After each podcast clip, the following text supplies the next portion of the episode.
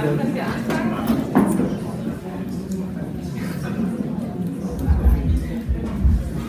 guten Abend und äh, herzlich willkommen auch Herr Deimerberg. Wir sind äh, jetzt komplett und vollzählig. Ja, herzlich willkommen, äh, liebe Gäste, liebe Freundinnen und Freunde, die äh, zum ersten Mal da sind, die schon öfter da sind. Ähm, vielen Dank für Ihre Geduld. Ähm, ich möchte mich ungern für die Deutsche Bahn entschuldigen, aber der Zug ist einfach ausgefallen. Und äh, deshalb haben wir etwas länger gewartet. Nachsitzen sollten nicht Sie. Deshalb ähm, vielen Dank für Ihre Geduld. Ja, äh, bevor es losgeht, bevor ich weiterspreche, eine wichtige Information. Es gibt eine Flüsterübersetzung ins Türkische. Und ähm, das übersetzen wir jetzt auch. Deshalb übergebe ich kurz dir, äh, Tunjai. Vielen Dank, dass du das heute machst. Geschehen. Ee, bayanlar ve baylar hepiniz hoş geldiniz. Ee, gecikmeden dolayı özür diliyoruz. Bu akşam e, ilgi duyanlar, tercih edenler için e, Motomo Türkçe'ye çevirimiz olacaktır. Ee, ben birazdan yerime geçeceğim. İlgi duyanlar, arzu edenler yanıma gelip e, tercüme opsiyonundan faydalanabilirler. Genau, also ich habe gesagt, du dass ich gesagt.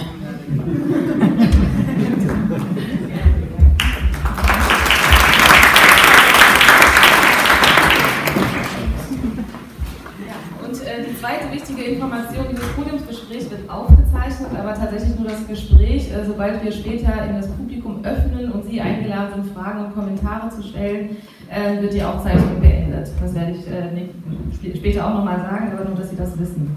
Ja, schön, dass Sie so zahlreich erschienen sind zu dieser Veranstaltung heute zum Thema NSU, der NSU-Komplex. Ähm, heute, daran möchte ich gerne erinnern, ist auch der 26. Jahrestag äh, von dem Brandanschlag in Mölln, also in der Nacht vom 22. auf den 23. November 1992. Ähm, eine Frau, äh, Frau Aische Yilmaz und zwei Kinder, Jedis und Behide äh, Arslan, in einem rechtsextremen Anschlag getötet worden sind. Ja, wichtig, dass Sie hier sind, allein äh, wenn wir uns mit diesem Thema beschäftigen, mit dem NSU, mit dem NSU-Komplex. Äh, ein Thema, das immer wieder Entsetzen und Empörung auslöst, immer wieder die Frage des Vertrauens oder Trauen in einen Rechtsstaat ähm, ja, herausfordert und äh, immer noch offene Fragen äh, stellt. Ja, es gibt immer noch offene, offene Fragen, so wie es auch eine Ausstellung von uns, die ich gleich nochmal kurz erwähnen möchte. Ähm, und auch äh, das Prozessende in München dieses Jahr ähm, ist abgeschlossen worden mit, ähm, mit diesem Fazit, naja, viele Fragen und äh, Dinge sind immer, immerhin immer noch unbeantwortet ähm, geblieben. Ja, zum NSU nur ganz kurz. In den Jahren 2000 bis 2007 hat der nationalsozialistische Untergrund neun Menschen aus rassistischen Motiven und eine Polizistin ermordet. Und fünf Jahre und 438 Prozesstage später hat der Staatsschutzsenat des Oberlandesgerichts in München sein Urteil im NSU-Prozess gesprochen. Und wie eben erwähnt, viele brisante Fragen sind offen geblieben.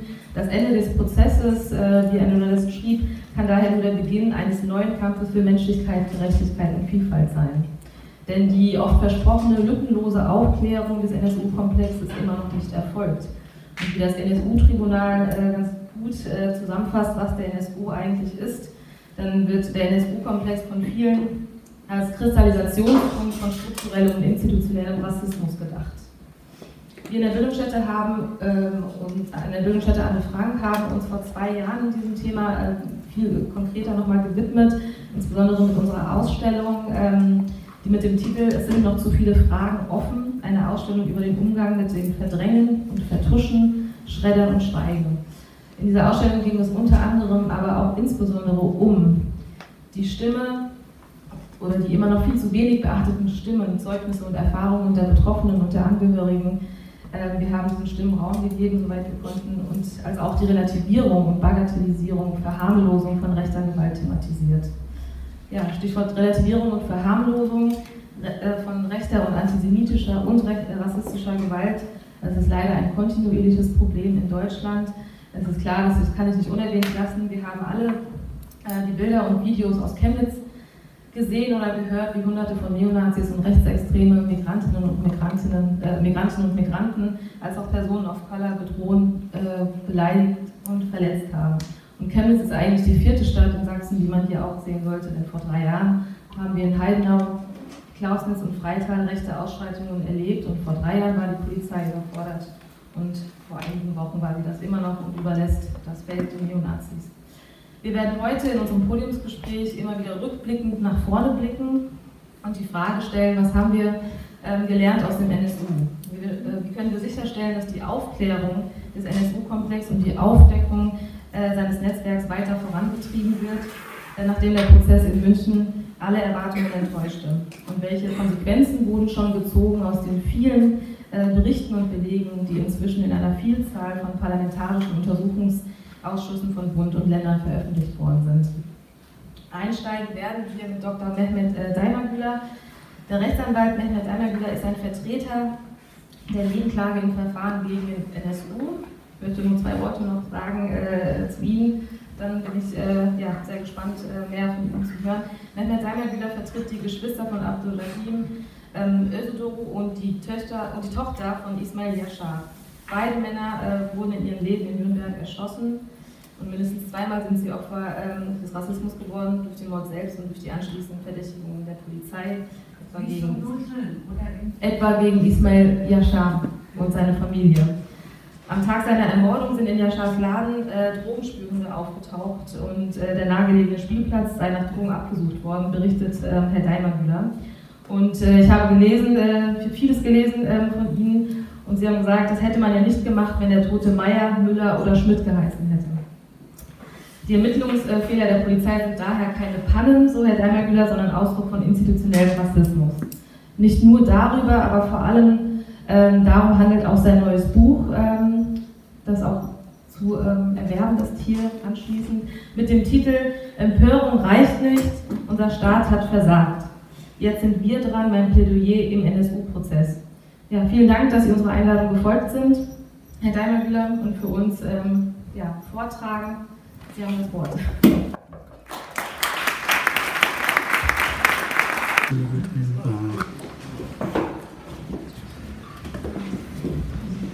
Ja, vielen, vielen Dank für die Einleitung. Äh, es tut mir wirklich leid, die Verspätung. Ähm, ich fahre sehr, sehr gern Bahn, aber äh, manchmal macht die Bahn den Menschen nicht so einfach, sie weiterhin zu lieben. Aber ich bin froh, dass ich jetzt hier bin. Ähm, ich möchte ähm, einen Überblick geben über äh, das Verfahren, ja, über das Ergebnis des Verfahrens äh, und dabei auf das Thema Rassismus äh, konzentrieren. Ähm, wir haben in diesem Verfahren wahnsinnig viele Zeugen gehört. Die Beweisaufnahme war wahnsinnig detailliert. Und ähm, das Verfahren war äh, nicht erfolglos, war kein Farce, wie ich es manchmal höre. Ja? Ich meine, nach all den Jahren, die vergangen sind, nach all den Akten, äh, die verschwunden worden sind, war es keine Selbstverständlichkeit, dass man fünf Angeklagte äh, der Tat überführen konnte. Und äh, die Tat, ja, die Schuld von Chepe und den anderen, ist nach meiner Ansicht gut dargestellt worden. Ja? Also ich glaube, dass das Urteil auch in der Revision Bestand haben wird. Und wenn man sich diese Zeugenliste anschaut, ja, über 900 Zeugen, konnte man sehen, dass das Gericht sich Mühe gibt an dieser Stelle. Aber, und das ist ein ganz, ganz großes Aber, man kann insgesamt feststellen, ja, dass das Verfahren dann detailliert wurde und dann detailliert war, wo das Tatgeschehen oder der, das Beweisthema weit weg vom Staat war. Ja? Äh, wenn es darum ging, die Lieferkette der Waffe, wenn es darum ging, äh, wer wann was genau gemacht hat. Ja? Wo man ganz klar sehen konnte, hier geht es um die Angeklagten. Aber immer dann, wenn es um Fragen ging, die dem Staat gefährlich nahe kommen, V-Leute, wer wusste wann, wurde das Gericht eben sehr zurückhaltend, um das mal höflich zu formulieren. Die Bundesanwaltschaft sowieso.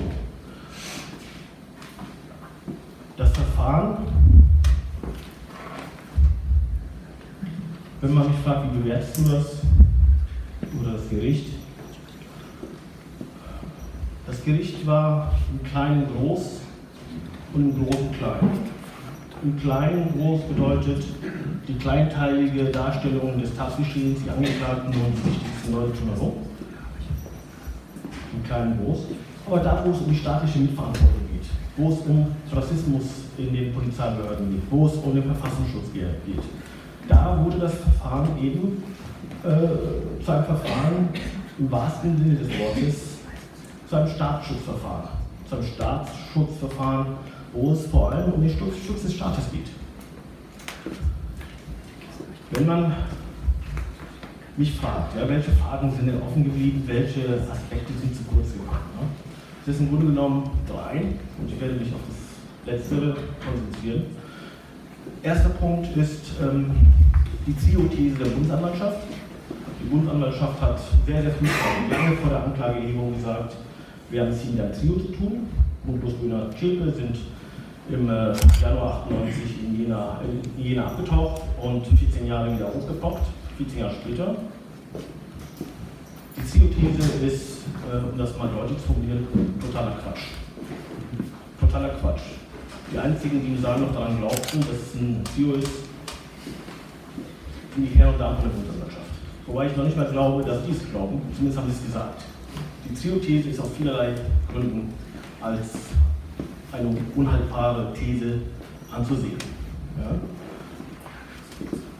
Der zweite Themenkomplex, Komplex, der offen geblieben ist, hängt mit dem ersten Themenkomplex sehr eng zusammen. Das ist die Frage nach der Rolle von Verfassungsschutzbehörden.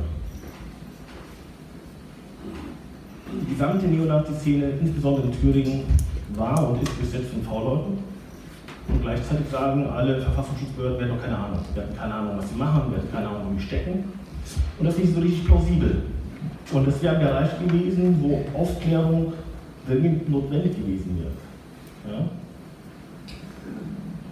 Je größer der Kreis der Tatbeteiligten ist, je größer der Kreis der Helfershelfer ist, umso sicherer stoßen sie auf den Staat in der Person oder in Personen von V-Leuten.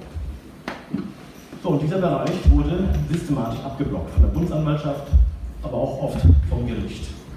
Ja, ich würde mich interessieren, wie Herr Schulz das sieht, aber das ist so mein Eindruck. Ja. Also die Frage nach der Größe des NSU, die Frage nach der Rolle von Verfassungsschutzbehörden, das sind zwei Blöcke, äh, wo wahnsinnig viele Fragezeichen festzustellen sind. Und der letzte, der letzte Bereich ist die Frage nach Rassismus. Und Sie werden überrascht sein, Rassismus war in diesem Verfahren relativ selten ein Thema. Die einzigen, die darüber sprechen wollten, mussten, waren Nebenkläger und ihre Anwälte. Solange es um den Rassismus der Nazis geht, die Ideologisierung des NSU, Thüringer Heimatschutz, Skinheads, war das im Saal von Seiten des Staates, also Bundesanwaltschaft und Gericht, noch toleriert. Sobald wir über den anderen Rassismus sprechen, den Rassismus in den Behörden gehen, musste man buchstäblich um jede einzelne Frage in Richtung kämpfen. Ich werde Ihnen gleich Beispiele geben. Ich habe mir diese Feststellung des institutionellen Rassismus nicht einfach gemacht. Nur wirklich nicht. Ich bin mandatiert worden Ende November 2011, also vor jetzt sieben Jahren. Und ich habe dieses Wort zum ersten Mal in den Mund genommen nach zweieinhalb, drei Jahren. Ja, aber wir kommen daran nicht vorbei. Wir kommen nicht daran vorbei, über dieses Thema zu reden. Sie mich erklären, warum. Wir haben beim NSU die Möglichkeit, die Arbeit der Polizei zu vergleichen, untereinander zu vergleichen. Wir haben ja Morde gehabt in verschiedenen Bundesländern, in verschiedenen Städten. Nürnberg, München, Kassel, Dortmund, Hamburg, Rostock, verschiedene Bundesländer. Und es gab zwar gemeinsame Aufbauorganisationen, ja, also die Soko Bosporus, aber im Grunde genommen agierten doch die Ermittlungsbehörden vor Ort relativ ja, unabhängig. Und wenn man sich das mal anschaut, was die dann gemacht haben, was, welche Maßnahmen wurden ergriffen, um die Morde aufzuklären, kommt man nicht umhin festzustellen, dass diese unabhängigen Polizeibehörden alle nach dem gleichen Muster handeln. So wie Fische in einem Schwarm. Man sieht keine direkte Kommunikation, aber alle schwimmen plötzlich in die gleiche Richtung. Und es sind vor allem drei Merkmale, die man dabei feststellen muss. Erstens, die umgehende, geradezu sofortige Kriminalisierung der Opfer. Zweitens, die Kriminalisierung der Angehörigen, Witwen, Halbwaisen, Geschwister. Und zum Dritten, das Ignorieren von Hinweisen auf die wirklichen Täter. Das sind drei Merkmale, die man fast an allen Tatorten sehr gut erkennen kann. Etwas anders war es in Kassel, aber unterm Strich war es in Kassel doch auch sehr ähnlich. So, lassen Sie mich mal die einzelnen Punkte mal durchgehen. Ja? Die Kriminalisierung der Opfer. Das erste uns bekannte Mordopfer war Ender Schimmstedt. Herr Schimmstedt war Blumenhändler und wurde am 11. September 2000 in Nürnberg ermordet. Herr Schimschek hatte keinerlei Vorstrafen, keinerlei Verbindung zur organisierten Kriminalität, keine Vorstrafen, nichts. Er wurde am Vormittag des 11. September 2000 ermordet. Am Nachmittag sprach die Polizei schon von einer möglichen Abrechnung im Drogenmilieu. Ohne jede Hinweise. Nichts. Gar nichts. Und das muss man feststellen. Es gab nichts, was diese Beschuldigung rechtfertigen würde. Wir haben im Verfahren 140 bis 150 Polizeibeamtinnen und Beamten als Zeugen gehört. Also die äh, Damen und Herren, die damals in den Ermittlungen betraut waren. Und ich muss sagen, also mit das Schockierendste in diesem Verfahren war, war für mich zu sehen, wie sich diese Beamtinnen und Beamte in diesem Saal aufführen. Ein einziger hat sich umgedreht, ein einziger, und hat den dort sitzenden Halbweisen und Witwen gesagt, es tut mir leid, was wir damals mit euch gemacht haben. Und dabei hat der Mann geweint. Vor dem habe ich, für diesen Mann habe ich nichts als Respekt gemacht, nichts als Respekt. Alle anderen saßen da relativ breitbeinig und taten so, als sei das, was sie damals gemacht haben, in bester Ordnung. Und das Schlimme ist, ich habe das Gefühl, dass sie es morgen wieder so machen würden. Ich will das äh, beschreiben.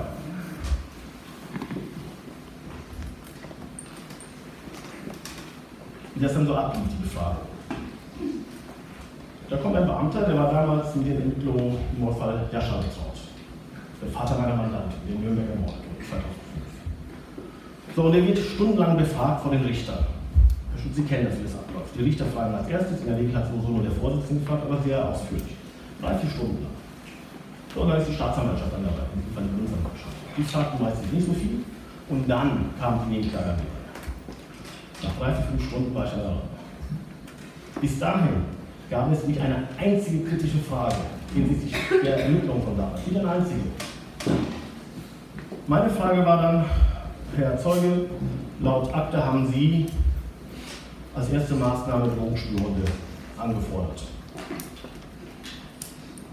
Zudem in 400 Meter Entfernung ein Kinderspielplatz im Buddelkasten für Kinder ausgesiebt auf der sogenannten Drogendepot. Warum? Bevor der Mann auch noch antworten konnte, drückt die Bundesanwaltschaft ein Verzehrung auf den Knopf und sagt, Herr Vorsitzender, ich beanstande die Frage des Rechtsanwalts Daimler Diese Frage hat nichts mit der Tat und Rechtsfolgenfrage der hier Angeklagten zu tun. Punkt. Das ist, gelinde gesagt, juristischer Quatsch. Juristischer Quatsch. Europäische Gerichtshof für Menschenrechte, BGH, Bundesrat, alle sagen, bei schwerwiegenden Straftaten muss, müssten auch Aspekte wie Ermittlungen einbezogen werden. Ich hatte in der Sache recht. Was sich dann entspannt, ist folgendes. Dass dann sich ein anderer meldet, dann jemand von der Bundesanwaltschaft, dann das Gericht und dann geht es ein Hin und Her und das dauert dann so 20, 25 Minuten. Und in der Zeit sitzt der Zeuge in seinem Stuhl und wird immer entspannter. Er wird immer entspannter. Er merkt, er spürt, in diesem Gerichtssaal habe ich verdammt starke Verbündete. Die Damen und Herren von der Bundesanwaltschaft. Am Ende hilft es mir dann auch wenig, dass man mir recht gibt und sagt, ich darf diese Frage stellen, weil das Aussageverhalten des Zeugen natürlich beeinflusst ist. Der sagt dann so viel wie nötig und im Übrigen ändert sich dann vieles nicht. So, und das haben wir wieder und wieder und wieder erlebt. Und das ist eigentlich schon schlimm genug. Schon schlimm genug. Aber was mich wirklich geärgert hat, aufgebracht hat, ist die Tatsache, dass im Zeugenstand auch einfach ja, zuweilen gelogen wurde, auch von Beamtinnen und Beamten. Das fängt an mit den Worten, warum haben Sie damals im Drogenmilieu gesucht? Und dann kommt die Antwort, ja, wir hatten doch keine anderen Hinweise. Diese Antwort, wir hatten doch keine anderen Hinweise, muss man sich auf der Zunge zergehen lassen. Dieser Satz impliziert, dass es Hinweise gab auf Drogen. Dies war nicht da. Deswegen ist die Formulierung, wir hatten doch keine anderen Hinweise, schon mal eine Unverschämtheit mit Blick auf die Ermordeten. Vor allem aber ist sie einfach nicht wahr. Wir hatten doch keine Hinweise. Zurück zu Ella Schimschek, 11. September 2000. Der Mann wird am Vormittag, späten Vormittag ermordet. Am Nachmittag spricht die Polizei von einer möglichen Abrechnung Drogenmittel. Jetzt müssen Sie sich folgende Überlegung, folgende Überlegung anstellen. Nach Lage der Dinge war die Ermordung von Ella Schimschik der erste Mord des Kernzugs, der erste Mord. Die müssen hochgradig nervös gewesen sein. Das sieht man auch an der Tatausführung. Sie haben auf Ender Schimschik 13 Mal geschossen. 13 Mal. Aber er war trotzdem nicht tot. Er war drei Tage im Koma. Er hat überlebt. Man sieht an den folgenden Morden eine richtige Lernkurve. Die Zahl der abgegebenen Schüsse wird immer weniger. Die werden selbstsicher, man sieht das an der Tatausführung.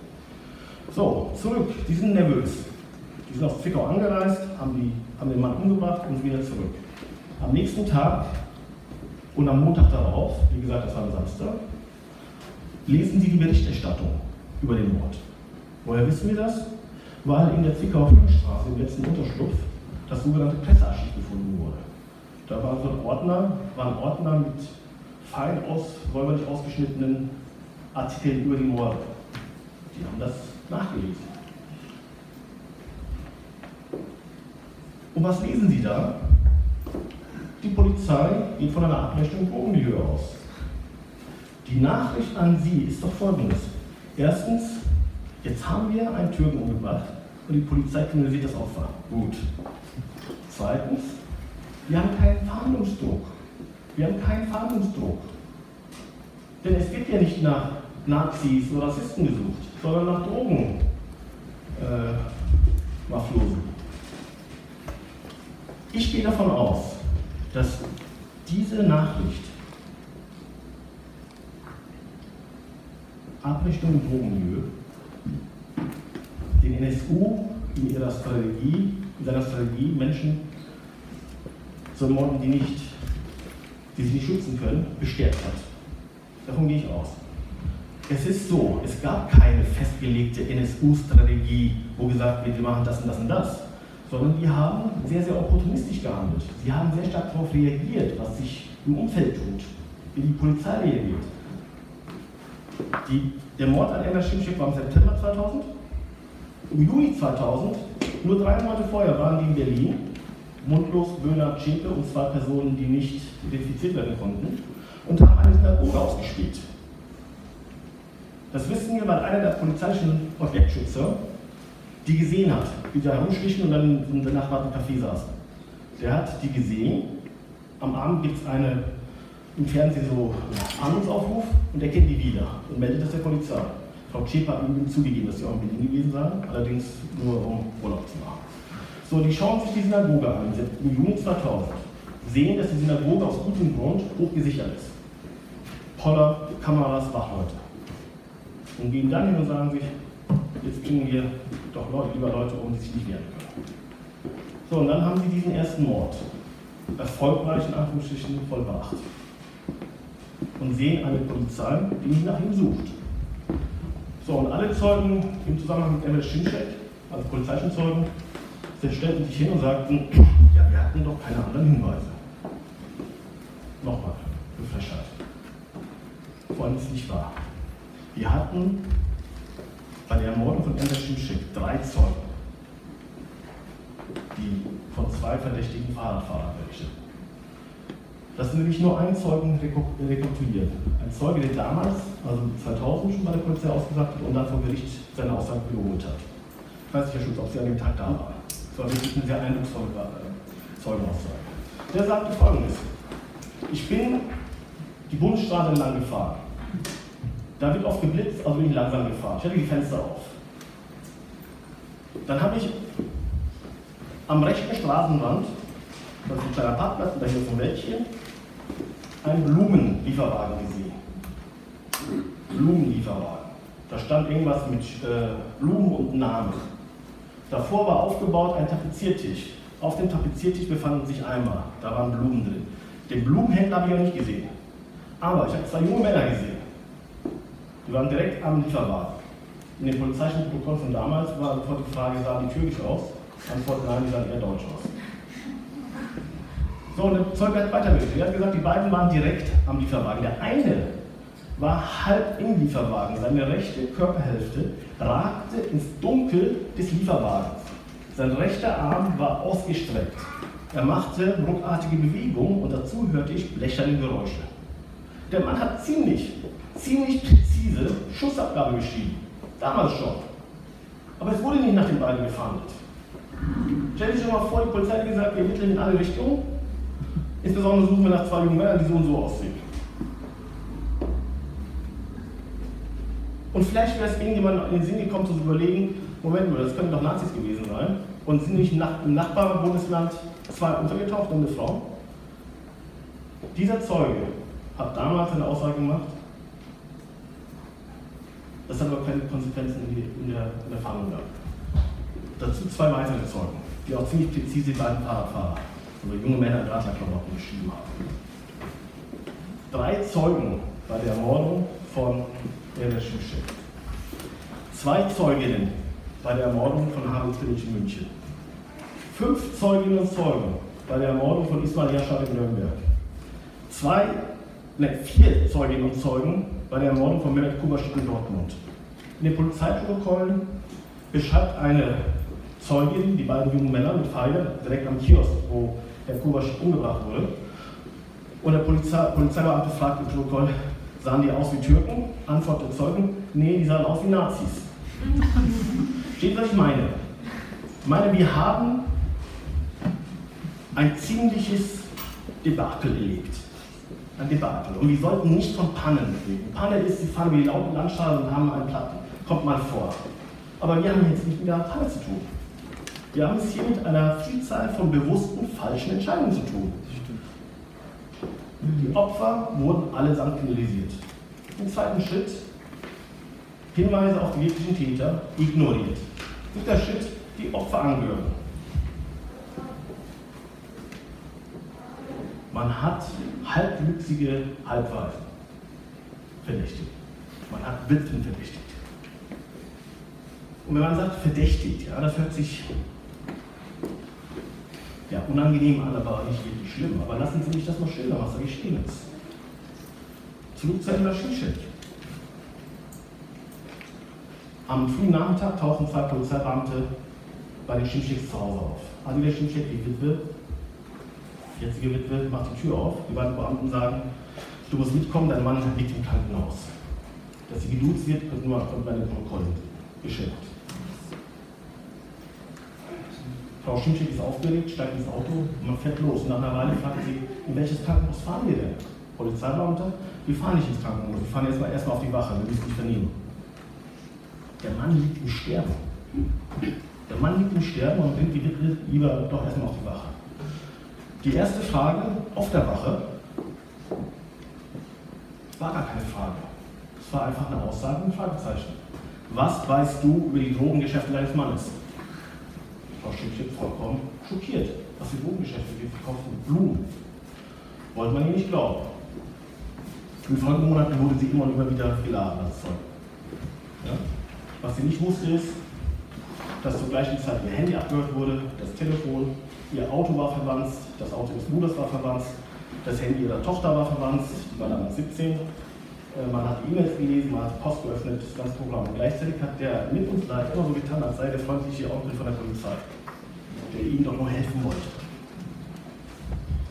Ich war in dem Dorf, aus dem die Schimpfschicks stammen. Ich habe mich dort mit den Dorfbewohnern unterhalten. Ja? Und habe ein Bild von dieser Familie äh, gewonnen, die ich jetzt auch übrigens in der Staatshaftungsklage vertrete.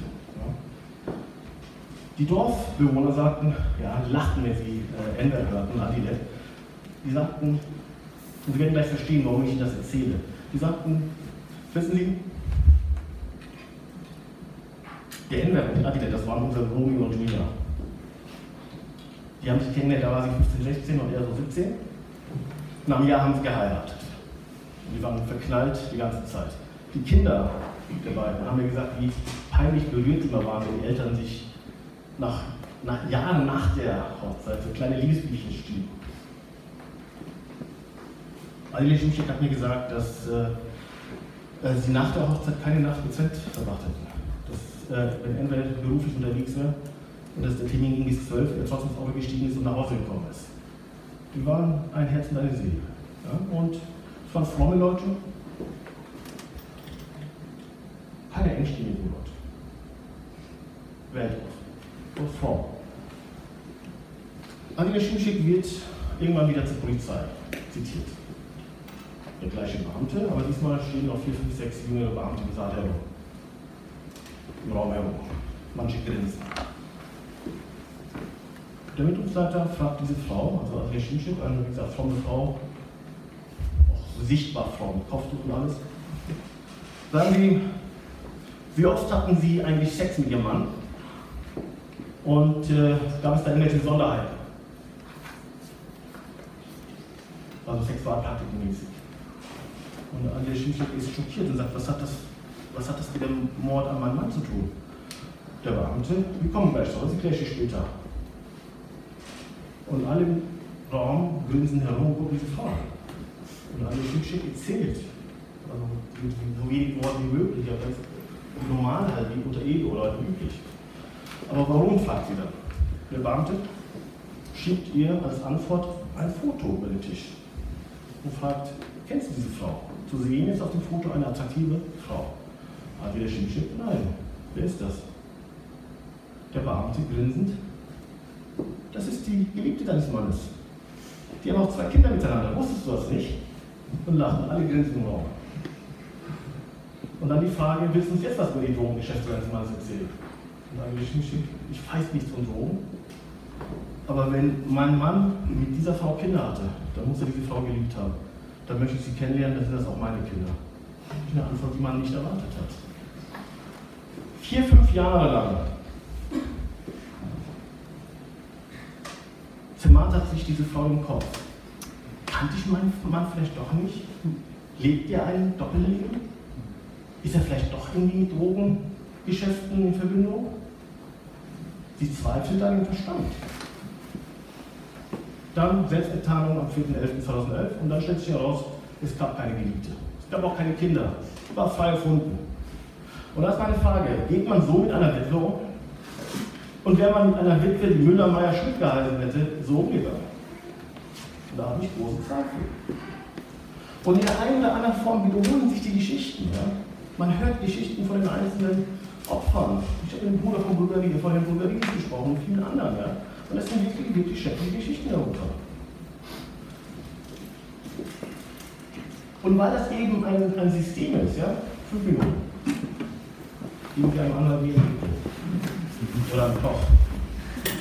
Weil das ein System ist, ist halt, nicht, ist halt keine Panne. Ja? Und wir müssen über institutionellen Rassismus sprechen. Und institutioneller Rassismus bedeutet nicht, dass in einer Institution alle Rassisten sind, sondern es bedeutet, dass in einer Institution es Abläufe gibt, geschiedene und ungeschiedene Wege. Dinge, die man schon immer so gemacht hat, die die Vorgesetzten so machen. Und die im Ergebnis dazu führen, dass bestimmte Menschen regelmäßig schlechter behandelt werden als die Mehrheit. Das ist wichtig zu verstehen, weil wir über institutionellen Rassismus sprechen. Wir müssen uns nicht nach Nazis im Polizeiapparat umschauen. Es gibt auch bestimmt Nazis mit Polizei waren. Aber größer, noch quantitativ größer ist das Problem, dass eben es so eine Art Rassismus gibt, der nicht als solch erkannt wird. Und was wir hier im NSU-Kontext erlebt haben, war postmortales Racial Profiling. Ein toter Türke auf dem Boden konnte kein Opfer sein, muss irgendwie Täter sein. Postmortales Racial Profiling. Und über dieses Thema zu sprechen, verweigerte sich das Gericht, verweigert sich die Politik. Und wissen Sie, all das, was man nachlesen kann in den Akten, spricht eine deutliche Sprache.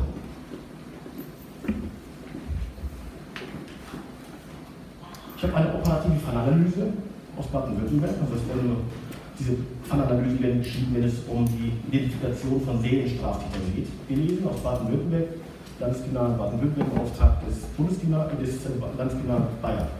Wir haben über 200 Seiten ein Bericht geschrieben und haben Überlegungen angestellt, wer ist der Täter. Und das wird geschrieben nicht von Verkehrs- und Streifenpolizisten, sondern von erfahrenen Journalisten, Diplompsychologen, Polizeidienst, manchmal sind es 20, 30 Leute. Und die haben diese Bericht geschrieben, das war der letzte. Wer ist der Täter oder die Täter im Messekomplex? Und man liest das Ding durch, so 200 Seiten in so einer pseudowissenschaftlichen Geschwurbel geschrieben. Da stehen Sachen drin, da wundert man sich. Alle Opfer waren in der einen oder anderen Form in Verbindung mit der organisierten Kriminalität. Die Tatsache, dass wir dafür keine Beweise haben, illustriert, wie hochgradig konspirativ die späteren Opfer vorgegangen sein müssen. Ich beschuldige jemanden einer Straftat, habe keine Beweise und das mich der Schluss, dass sie besonders gefährlich sind, weil sie sind hochgradig. Und dann liest man weiter und dann kommt so ein Satz, den ich ungelogen viermal gelesen habe, bevor ich mir sicher war, dass ich ihn nicht verstanden habe. Da steht drin, Sie über das kennen. Dann unser Kulturkreis. Die Tötung eines Menschen mit einem hohen Tabu belegt ist, ist daher davon abzuleiten, dass die Täter hinsichtlich ihrer Werteordnung, dass die Täter hinsichtlich ihrer Werteordnung von weit außerhalb stammen. Also wir Deutschen haben so eine überlegene Kultur, die bringen keine Leute um. Sie müssen schon Ausländer sein, weil die haben ja keinen Respekt vor dem Leben oder Ethik oder Moral. Und jetzt könnte man noch sagen, na gut, also Ausländer, das könnte ja auch Norweger gemeint sein oder Kanadier. Aber Moment, das Papier geht ja weiter. Wenn ich jetzt sarkastisch oder zynisch klinge, ist es, weil ich zynisch und sarkastisch bin. Da steht dann weiterhin, alle Opfer wurden in einer besonders brutalen Art und Weise öffentlich hingerichtet. Dies deutet darauf hin, dass im Hintergrund ein Häuptling agiert. Ein Häuptling, dessen Ehre von den später Ermordeten verletzt worden ist und der durch diese Art der öffentlichen Hinrichtung seine verletzte Ehre wiederherstellen äh, wollte. Und solche Ehrvorstellungen herrschen nun mal in Süd- bzw. Südosteuropa. Schritt 1 kann ein Ausländer sein, Schritt 2 Türke, Kurde, Araber, irgendwas in der Ecke. Und wissen Sie, dieses Papier beschreibt eigentlich zusammenfassend das, was wir da erlebt haben. Das, was wir in diesem Komplex erlebt haben. Und deswegen, das, NSU-Verfahren ist natürlich vorbei, aber haben wir mit dem NSU-Verfahren äh, so eine Art Umdenken gehabt? Haben wir ein neues Denken? Ja? Haben wir aus dem NSU gelernt? Beim Thema Rassismus haben wir das nicht getan. Wir hatten Racial Profiling vorher, wir hatten Racial Profiling währenddessen und wir haben auch heute noch Racial Profiling. Ja, und ich meine, wenn wir nicht bereit sind, die Dinge beim Namen zu nennen. Wenn wir nicht bereit sind, in den Abgrund zu blicken, auch auf die Gefahren, dass der Abgrund zurückblickt, dann werden die Dinge sich nicht ändern. Dann werden die Dinge, die sich nicht ändern, dann werden die Dinge weiterlaufen. Und das ist eine Sache, die äh, eigentlich für jeden Staatsbürger unerträglich sein sollte. Für jeden Menschen, in diesem Land lebt. Wenn wir das so einfach hinnehmen, dann sind die Toten wirklich, wirklich umsonst gestorben. Wenn wir diese Katharsis Wobei es nur halbe Katharsis war. Wir hatten eine Katastrophe, aber keine Läuterung. Diese Katastrophe, wenn wir das nicht zum Anlass nehmen, grundsätzliche Fragen zu stellen, was muss denn eigentlich dann noch passieren, bevor wir das tun? Bevor wir wirklich uns überlegen, können wir ernsthaft und ehrlich von einem Rechtsstaat sprechen, der alle Menschen gleichermaßen schützt würdigt, ehrt. Und die traurige Wahrheit, und ich komme jetzt zum Schluss, ist, dass die Opfer des NSU und ihre Angehörigen in doppelter Weise schutzlos waren. Ihre Herkunft und die Tatsache, dass sie eben relativ arm waren. Die Kombination aus Herkunft und soziale Lage hat diese Menschen besonders verletzlich gemacht. Und es ist deswegen besonders traurig, weil gerade diese Menschen ja auf den Schutz des Rechtsstaates angewiesen sind. Und gerade weil aus den Gründen, wegen derer sie angewiesen sind, wurden sie im Stich gelassen. Und deswegen, ja, der NSU-Verfahren, das Verfahren wünscht es vorbei, aber der Kampf geht weiter. Vielen Dank.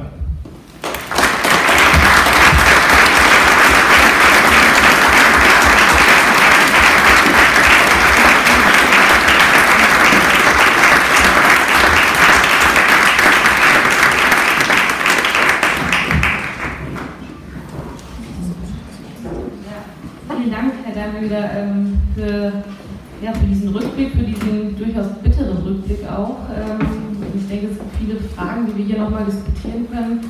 Äh, viele Nachfragen vielleicht im Publikum. Wir werden jetzt äh, unser Podiumsgespräch beginnen und ich möchte unsere Podiumsgäste nochmal ganz herzlich willkommen heißen und äh, stelle sie auch nochmal kurz vor. Ähm, hier rechts von mir sitzt Olivia Sama. Sie ist Leiterin der hier in der Bildungsstätte Anne Frank angesiedelten Beratungsstelle Response.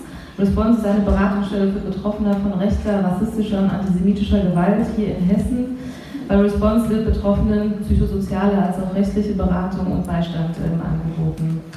Ähm, rechts ganz außen äh, sitzt äh, Sirat Wiedenroth. Sie ist Vorstand der Initiative Schwarzer Menschen in Deutschland seit 2016, aber schon seit sehr vielen Jahren in äh, der Initiative ähm, aktiv und äh, wird sicherlich noch mal mehr von den Aktivitäten der Initiative Schwarzer Menschen in Deutschland, ISD, abgekürzt äh, berichten.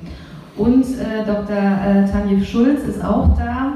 Er hat, herzlich willkommen auch hier mal, er hat jahrelang für die Süddeutsche Zeitung über innere Sicherheit und ähm, auch den NSU-Prozess berichtet und nun ist er Professor in Mainz an der Universität und erst kürzlich erschienen ist sein Buch über den NSU mit dem Titel NSU, der Terror von rechts und das Versagen des Staates. Ähm, jetzt ist auch bei ihm im Titel äh, das Versagen des Staates äh, ganz zentral, auch bei Ihnen, Herr Daimer, äh, Sie sagen, der Staat hat versagt. Ähm, Sie haben tausende von Aktien, äh, von Aktenseiten Schön, und, ja. und ganz viele Zeugenaussagen, weitere Berichte äh, analysiert. Ähm, worin äußert sich aus Ihrer Sicht ganz konkret das staatliche Versagen?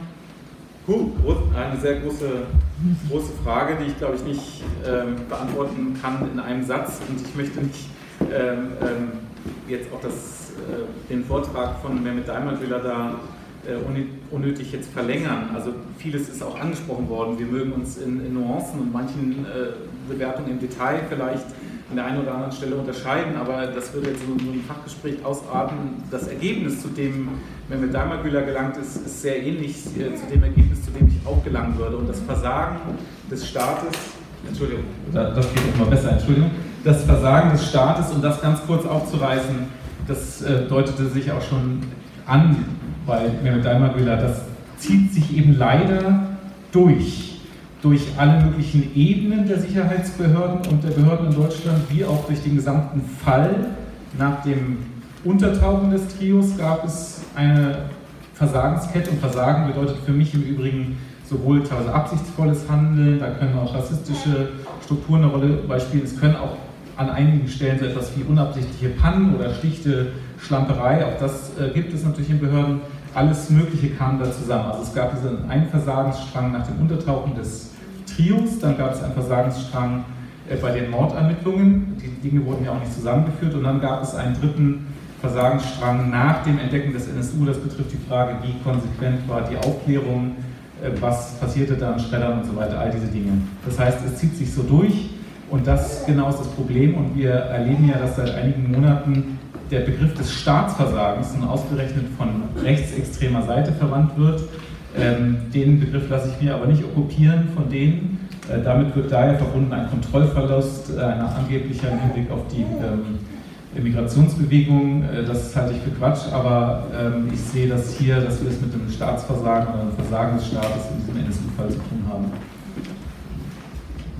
Rückblickend wäre das ganz interessant, eben auch das Ende äh, zu schauen des NSU-Prozesses. Olivia, ähm, Olivia Kammer, aus der Perspektive der Betroffenen und der Angehörigen. Ähm, wie ist da der Rückblick auf den NSU-Prozess? Äh, wie äußert sich sozusagen, oder wie sich hier der staatliche äh, Handeln beurteilt?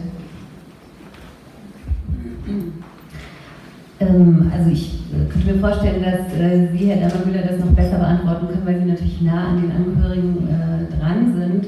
Ähm, und ich das jetzt mal sozusagen aus dem, was ich verfolgt habe, sagen kann und vielleicht auch eine Parallele ziehen kann zu den Menschen, mit denen wir in der Beratungsstelle arbeiten.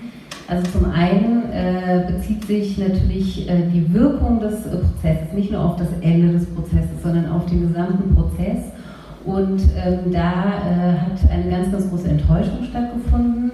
Ähm, man kann ja sagen, man kann sagen, dass das Gericht oder der, der Ort im Gericht, dem wird ja sehr viel Bedeutung beigemessen. Und äh, insbesondere, wenn es darum geht, mir ist ein Unrecht widerfahren und ich suche einen Ort, der sozusagen, an dem Recht gesprochen wird, an dem ich Gerechtigkeit erfahre und an dem Aufklärung stattfindet. Und ähm, mit dieser Aufklärung zusammenhängt, ähm, dass äh, sozusagen das, was ähm, mir passiert ist, an Gewalt anerkannt wird, benannt wird und äh, die ähm, Täter entsprechend verurteilt werden oder die Verantwortlichen dafür entsprechend verurteilt werden. Und das hat sich durch den ganzen Prozess eben durchgezogen, dass äh, das nicht passiert ist und dass ganz, ganz viele Fragen offen geblieben sind und dass äh, viele danach nach dem Prozess äh, gesagt haben, ich kann damit nicht abschließen für mich äh, ist sozusagen noch lange kein Abschließen möglich und in irgendeine Form der Rückkehr in, in irgendeinen Alltag. Und das finde ich schon sehr bitter. Ähm, ich denke, dass äh, vor allen Dingen äh, ein, ein, wesentlicher Punkt, und Herr hat viel, äh, vieles schon angesprochen, ist natürlich dieses Festhalten an dieser Trio-These und diese, diese ähm, äh, Verurteilung von denen dort äh, ähm, äh, angeklagten Personen und ich denke, das hat dann am Ende auch niemanden groß überrascht, wie der Prozess ausgegangen ist. Ähm, aber es ist ganz, ganz viel im Unklaren geblieben und ähm, äh, Gamse Kubaschik hat an einer, in einer Pressekonferenz gesagt, dass sie, ähm, dass, dass auch, also sozusagen auch das Sicherheitsgefühl nachhaltig erschüttert ist. Und man muss sich vorstellen, es geht jetzt sozusagen in dem Prozess auch nicht nur darum, dass ich Gerechtigkeit erfahre, sondern dass ich auch irgendeine Form von Schutz gewährleistet kriege. Und sie hat gesagt, wenn ich jetzt äh, durch Dortmund laufe, dann ähm, weiß ich nicht, ob ich in der U-Bahn oder irgendwo Menschen begegne, die Mittäter waren, die verantwortlich sind, die geholfen haben und die weiterhin auch in diesen Netzwerken unbehelligt agieren können. Und ähm, dieses erschütterte Sicherheitsgefühl betrifft nicht nur die Betroffenen, die Angehörigen jetzt äh, direkt Betroffenen vom NSU-Terror, sondern das betrifft natürlich auch alle, an die sich die Botschaft der, äh, dieser, dieses Terrors gerichtet hat, nämlich Migrantinnen und Migranten, Personen of Color, schwarze Menschen, Jüdinnen und Juden. Also ähm, es ist insgesamt sozusagen, wurde auch versagt, diesen Menschen in irgendeiner Form äh, zu vermitteln, dass, äh, dass sie ähm, irgendeine Form von Schutz auch erfahren und, äh, und ein Sicherheitsgefühl ähm, haben dürfen. vielen Dank, äh, Sirat. Äh, ich würde gerne fragen, insbesondere aus dem Blick der Personen, die sich als, äh, ja, die solidarisch sind, gewesen sind und ähm, aus der Zivilgesellschaft ähm, mitgewirkt haben, auch maßgeblich mitgewirkt haben, was die ähm, Selbstentladung des NSU betrifft. Äh, wie wurde da das Prozessende äh, beurteilt? Vielleicht auch aus der konkreten Perspektive der ISD? Also, ich glaube, es wird auch schon gesagt, äh, das Urteil war zu erwarten. Es fängt Tatsache damit an, wie wurde überhaupt in die Verhandlungen gegangen und mit welcher These. Das heißt, es war zu erwarten, also es gab ja, es gab eigentlich nicht viele Angeklagte für ähm, das ganze Netzwerk, was den NSU getragen hat. Und ähm, es war zu erwarten, dass Tschepche da ähm, als Person einfach, also so, sie ist, es wird in ihr, ihr äh, personifiziert so, und dann kann es versucht werden, abzuhaken in, äh, von Seite des Staates. Und ich wollte auch nochmal auf dieses Staatsversagen, also ich würde es auch so nennen, und gleichzeitig denke ich, ist es Weil Versagen bedeutet, man würde es versuchen. Und es, ähm, daran zweifeln wir. Also so, dass, weil was würde es bedeuten, wenn wirklich versucht wird und es geschafft wird, das aufzuklären, zu, reinzugehen in die Strukturen und zu sehen, wer das alles mitgetragen hat. Einmal in der Gesellschaft ähm, von Rassisten und Rassistinnen, aber dann auch in den staatlichen Institutionen, ob es Nazis sind, die da drin sitzen oder auch welche, die einfach nur institutionell das mittragen. Das würde bedeuten, der Apparat kann so nicht weiter funktionieren. Und ich glaube, dass da nicht ähm, angesetzt werden möchte. Also so, deswegen ist also so das Versagen, es wurde nicht mal versucht. Und ähm, genau, für uns bedeutet das als ähm, Verein äh, und dass wir uns solidarisieren, dass wir ähm, die Verantwortung mittragen, äh, immer wieder darauf hinzuweisen. Das heißt äh, ja auch NSU-Komplex äh, kein Schlussstrich, äh, immer noch, äh, es wird immer noch Aufklärungsarbeit geleistet, die aber irgendwie nur von zivilgesellschaftlicher Seite geleistet werden muss gerade. Und das heißt, da müssen wir uns mit den Leuten solidarisieren, die es betrifft, die es tun, die das Handlungsgefühl haben. Ähm, und dann auch die rassistischen Strukturen oder Mechanismen greifen auch bei schwarzen Menschen. Das heißt, wir, ich glaube, wir kennen das Gefühl sehr gut mit, also so können das sehr gut nachvollziehen und sehen da uns in der Verantwortung mit drin.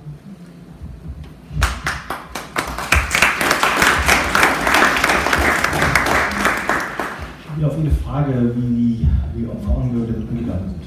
Ähm, ich kann natürlich nicht für alle sprechen, aber äh, für die Menschen, die äh, ich vertreten habe, sind meine Mandanten und Mandanten, äh, die sind nicht naiv. Die sind nicht naiv, die waren nie naiv.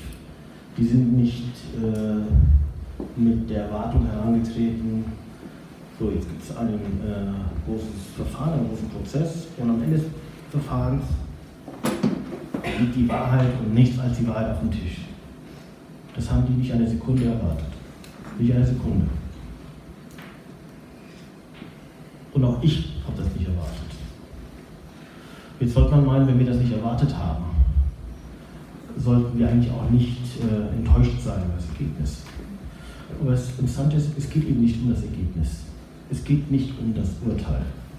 Wissen Sie, man muss ein Stück zurücktreten und sich die Frage stellen, was ist Sinn und Zweck eines Strafverfahrens? Es ist nicht Sinn und Zweck eines Strafverfahrens, ein Urteil zu produzieren, Freispruch oder Verurteilung, sondern ein Strafverfahren dient einem übergeordneten Zweck. Der übergeordnete Zweck ist die Wiederherstellung des Rechtsfriedens. Ja? Es ist schlimm, was Schlimmes passiert. Der Staat, dessen wichtige Aufgabe es ist, den Menschen zu schützen, hat versagt. So, und jetzt will der Staat, und das sagen Rechtsphilosophen seit 250 Jahren, jetzt will der Staat zeigen, in diesem Strafverfahren, wir lassen die Sachen nicht auf sich beruhen, sondern wir gehen den Dingen nach. So, jetzt sagt der Bundesgerichtshof, der Europäische Gerichtshof für Menschenrechte, das Bundesverfassungsgericht, je schwerwiegender eine Tat ist, umso mehr muss aufgeklärt werden. Wenn es eine ungeklärte Rolle staatlicher Organe gibt, muss noch mehr aufgeklärt werden. Wenn es sich um einen Fall von Hasskriminalität handelt, und das sagt das Europäische Gerichtshof für Menschenrechte, dann muss noch mehr aufgeklärt werden. Warum? Weil es einen Unterschied macht, ob jemand äh, angeschossen wird, weil man ihn ausrauben will, oder weil jemand angeschossen wird, weil er eine Kippa trägt. Weil im letzten Fall geht es eben nicht um die Rechtsgüter des einzelnen Menschen, sondern es geht um ihn stellvertretend für die Gruppe. Man will die gesamte Gruppe verunsichern. Ja? Und wenn man das als Staat, und das sagt der Europäische Gerichtshof für Menschenrechte, durchgehen lässt, dann erodiert am Ende des Tages die gesamte Werteordnung einer Demokratie. So, das muss man verstehen, ja? dass, dass, es, dass es diese, diese, diesen übergeordneten Zweck gibt. So, und jetzt sagen alle Gerichte, und das ist auch richtig so, der Rechtsfrieden wird nicht notwendigerweise dadurch wiederhergestellt, dass am Ende alles aufgeklärt worden ist, sondern es reicht, wenn alle Beteiligten sehen, der Staat gibt sich Mühe. Der Staat tut alles, um aufzuklären. Und wenn am Ende des Tages der Staat versagt, wenn er nicht alles aufgeklärt hat, nachdem er alles versucht hat, kann von der Rechtsgemeinschaft erwartet werden, dass sie sich beruhige. So heißt es in dem Urteil. Aber das, genau das haben wir nicht erlebt. Wir haben eben nicht einen Staat erlebt, der sich Mühe gibt. Und deswegen, daher rührt die Enttäuschung. Ja, nicht das Urteil, sondern die Art und Weise, wie eben ganz offensichtlich wesentliche Aspekte dieses Komplexes auf Seite gedrückt worden ist. Wie soll denn da ja, Rechtsfrieden wieder einkehren? Wie soll denn da die Menschen denken, jetzt kann ich mich wieder auf den Staat verlassen? Das ist ein Ding der Unmöglichkeit. Und deswegen ist das Verfahren am Ende des Tages für mich ja, die Chronik einer verpassten Chance. Einer verpassten Chance, wo dieses Land sich hätte hinstellen können und sagen können, pass mal auf, hier ist wirklich, wirklich Schlimmes passiert und wir haben auch Fehler gemacht und diesen Fehlern gehen wir nach. Wir gehen diesen Fehlern nach und wir sorgen dafür, dass das nicht wieder passiert. Und das hat doch keiner gesehen. Wer hat das gesehen von uns? Ich habe es nicht erlebt, meine Mandantinnen und Mandanten haben es nicht erlebt. Und deswegen ist dieses Verfahren eine Enttäuschung. Ja, ob jetzt Herr wegen zwölf oder elf Jahre bekommt, ja, das war ja im Vordergrund. Die Menschen wollen verstehen, meine Mandantinnen wollen verstehen, warum wurde unser Vater zum Tode verurteilt. Hat ihn irgendjemand aus der Umgebung auf eine Todesliste gesetzt? Das ist eine ganz, ganz wichtige Frage. Haben wir jahrelang, und das haben wir ja vollkommen richtig gesagt, Sie haben es gesagt, haben wir jahrelang vielleicht äh, Mithelfer gegrüßt? Warum hat der Staat uns nicht beschützt? Warum hat der Staat uns beschuldigt? All diese Themen sind ja Themen, die ja nicht nur diese Menschen bedrücken, sondern auch uns bedrücken sollten. Machen wir uns nichts vor, in der einen oder anderen Form kann das jedem von uns passieren. Ja?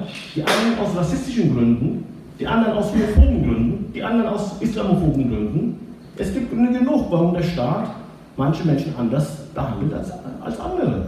Und ähm, mir gibt das ehrlich gesagt zu denken. Auf der anderen Seite wäre es auch Hoffnung, wenn ich sehe, dass am Freitagabend äh, wir zusammenkommen und uns damit auseinandersetzen, weil wir hatten doch vorher zum Thema Rassismus eine, eine Sprachlosigkeit. Ja, das Thematisieren des Rassismus war doch schon eine, eine Unverschämtheit in den Augen von vielen. Vor allem, wenn der, der das thematisiert, äh, selber nicht äh, Hans ist. Ja? Und das ist dann vielleicht das, aller, das einzige Zipfelchen an, an Hoffnung, was ich rausziehen kann. Dass wir jetzt den Mut haben, die Dinge beim Namen zu nennen. Je dunkler deine Hautfarbe ist, umso schlechtere Karten hast du es in der Justiz. Wenn du ein Sinti oder Roma bist, hast du ein echtes Problem. Wenn du sozial nicht sichergestellt bist und dir keinen Anwalt leisten kannst, hast du ein echtes Problem. Und all diese Dinge kollidieren auch mit unserem Selbstverständnis von, einem, von einer Demokratie. Die Würde des Menschen ist unantastbar, ist es, und sie wird jeden Tag angetastet. Jeden Tag.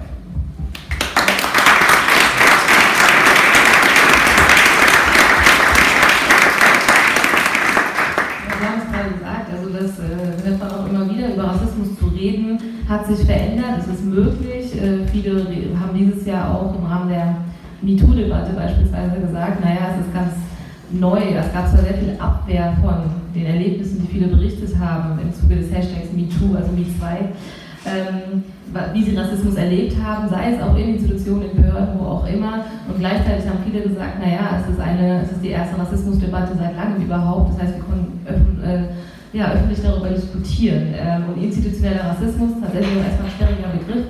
Also was meint es eigentlich ganz, äh, ganz konkret? Sie haben es natürlich ausgeführt, ich habe noch eine Definition mit dabei und mich würde auch nochmal interessieren, aus den verschiedenen Arbeits- und Forschungsfeldern, aus denen Sie oder ihr alle jetzt gerade auch hier sitzt, wo äußert sich denn dieser konkret? Vielleicht auch nochmal an anderen Beispielen. Wir haben das jetzt sozusagen am Beispiel des NSU-Komplex ähm, äh, dargestellt bekommen. Also wo äußert sich ähm, bei dir beispielsweise in der Beratungsstelle äh, die ähm, institutionelle Rassismus, in welcher Form, was berichten Betroffene oder was ähm, sind sogar Herausforderungen auch für euch selbst. Ich kann auch meine Definition gerne nochmal vorlesen, wobei ich auch sagen könnte, naja, es ist eine, ähm, die ist aus dem die für den europäischen Raum wohl bedeutende Definition, und zwar ist sie aus dem Abschlussbericht äh, aus der, von einer Kommission 1999 aus England, aus einem, von einem Fall, also ähm, er weist der britischen Polizei eben vor allem nach im Fall. Stephen Lawrence. Genau, Stephen Lawrence, dieser Fall, ähm, ein Mord, ein rassistischer Mord in den schwarzen Teenager Stephen Lawrence, ähm, wo auch eben die rassistische Tatmotivation äh, per se vernachlässigt worden ist und es ähm, zu, einem, zu einer ganz interessanten Definition gekommen ist, die ja auch hier im NSU-Untersuchungsausschuss äh, zitiert wird, soweit ich weiß, in den letzten. Ähm, und zwar wird interna ähm, international, institutioneller Rassismus wird definiert als kollektives Versagen einer Organisation für alle Menschen, unabhängig von ihrer Herkunft, Hautfarbe oder Kultur, angemessene und professionelle Dienstleistungen zu erbringen. Und institutioneller Rassismus findet sich in Arbeitsabläufen, Einstellungen und Verhaltensweisen, die zu Diskriminierung führen, weil sie auf unbewussten Vorurteilen, Ignoranz, Gedankenlosigkeit und rassistische Stereotypen die Migrantinnen oder äh, People of Color benachteiligen. Ich würde dir jetzt nochmal die Frage stellen, wie äußert sich das bei dir ganz konkret? Gerne auch, ähm, wer auch danach möchte, äh, also zum einen äh, ähm, äußert es sich ganz konkret äh, in den äh, äh Geschichten, die die Betroffenen uns erzählen, die äh, zum einen ganz, ganz häufig von ähm, Racial Profiling berichten. Also wir haben viele Beratungsfälle in dem Kontext äh, Racial Profiling oder auch ähm, rassistische Polizeigewalt oder auch ähm, es ist ein rassistischer Übergriff passiert und äh, der Umgang danach äh, durch die Polizei, also da wiederholt sich sehr, sehr viel, was wir aus dem NSU äh, auch kennen, ähm, an Täter-Opfer-Umkehr ähm, durch, äh, durch Polizeibeamte, die vor Ort sind, ähm, in den Zeugenvernehmungen und so weiter. Ähm, das zum einen. Äh, und vielleicht, um das gleich auch im Kontext zu stellen, ähm, ist äh, gleichzeitig, würde ich sozusagen in diesen Kontext institutionellen Rassismus noch mit reinnehmen, dass äh, für diese Tatsache, dass wir ein Problem mit Racial Profiling haben, ähm, keine ähm, politisch, kein politisches Bewusstsein herrscht und auch keine Bereitschaft, ähm, Maßnahmen zu ergreifen, um das zu ändern. Und vielleicht, äh, äh, also es gab, wurde unter anderem von, von Adibe, vom Adibe-Netzwerk,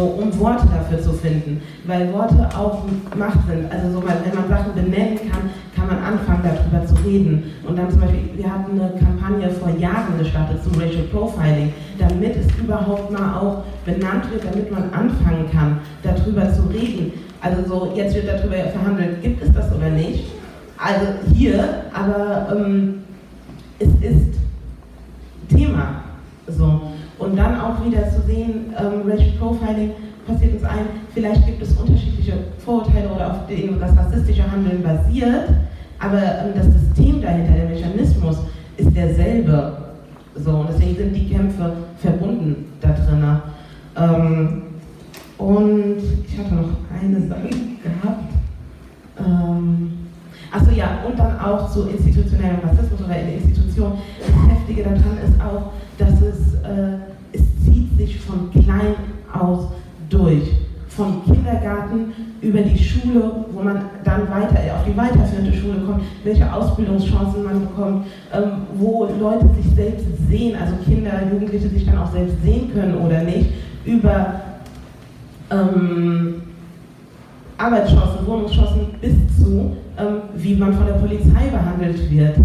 Und irgendwann kann es lebensgefährlich werden. Also so, und das ist jetzt, und das ist halt auch nicht nur von Rassisten und Rassistinnen, sondern auch von der Polizei. Also das ist auch ganz viel Arbeit, die wir dazu machen, ähm, dass man halt sieht, auch hier werden Menschen aufgrund dieses ähm, Rassismus, der so mitschwebt, mit dem man ähm, handelt, ohne selbst zu sagen, das ist jetzt, also alle Menschen, die türkisch sind oder die schwarz sind, sind schlecht, aber trotzdem haben die ja die Bilder im Kopf und dann ähm, werden Menschen erschossen, wie Christi Schwundeck in Frankfurt, aber wie jetzt zum Beispiel in der Polizeigewalt ähm, der syrische Flüchtling Ahmad, der dort, also der ja, ähm, wo später war, der saß zwei Monate, äh, war inhaftiert ohne Grund und ähm, ist verbrannt. Also so zu sehen, es tötet, es wird bis lebensgefährlich.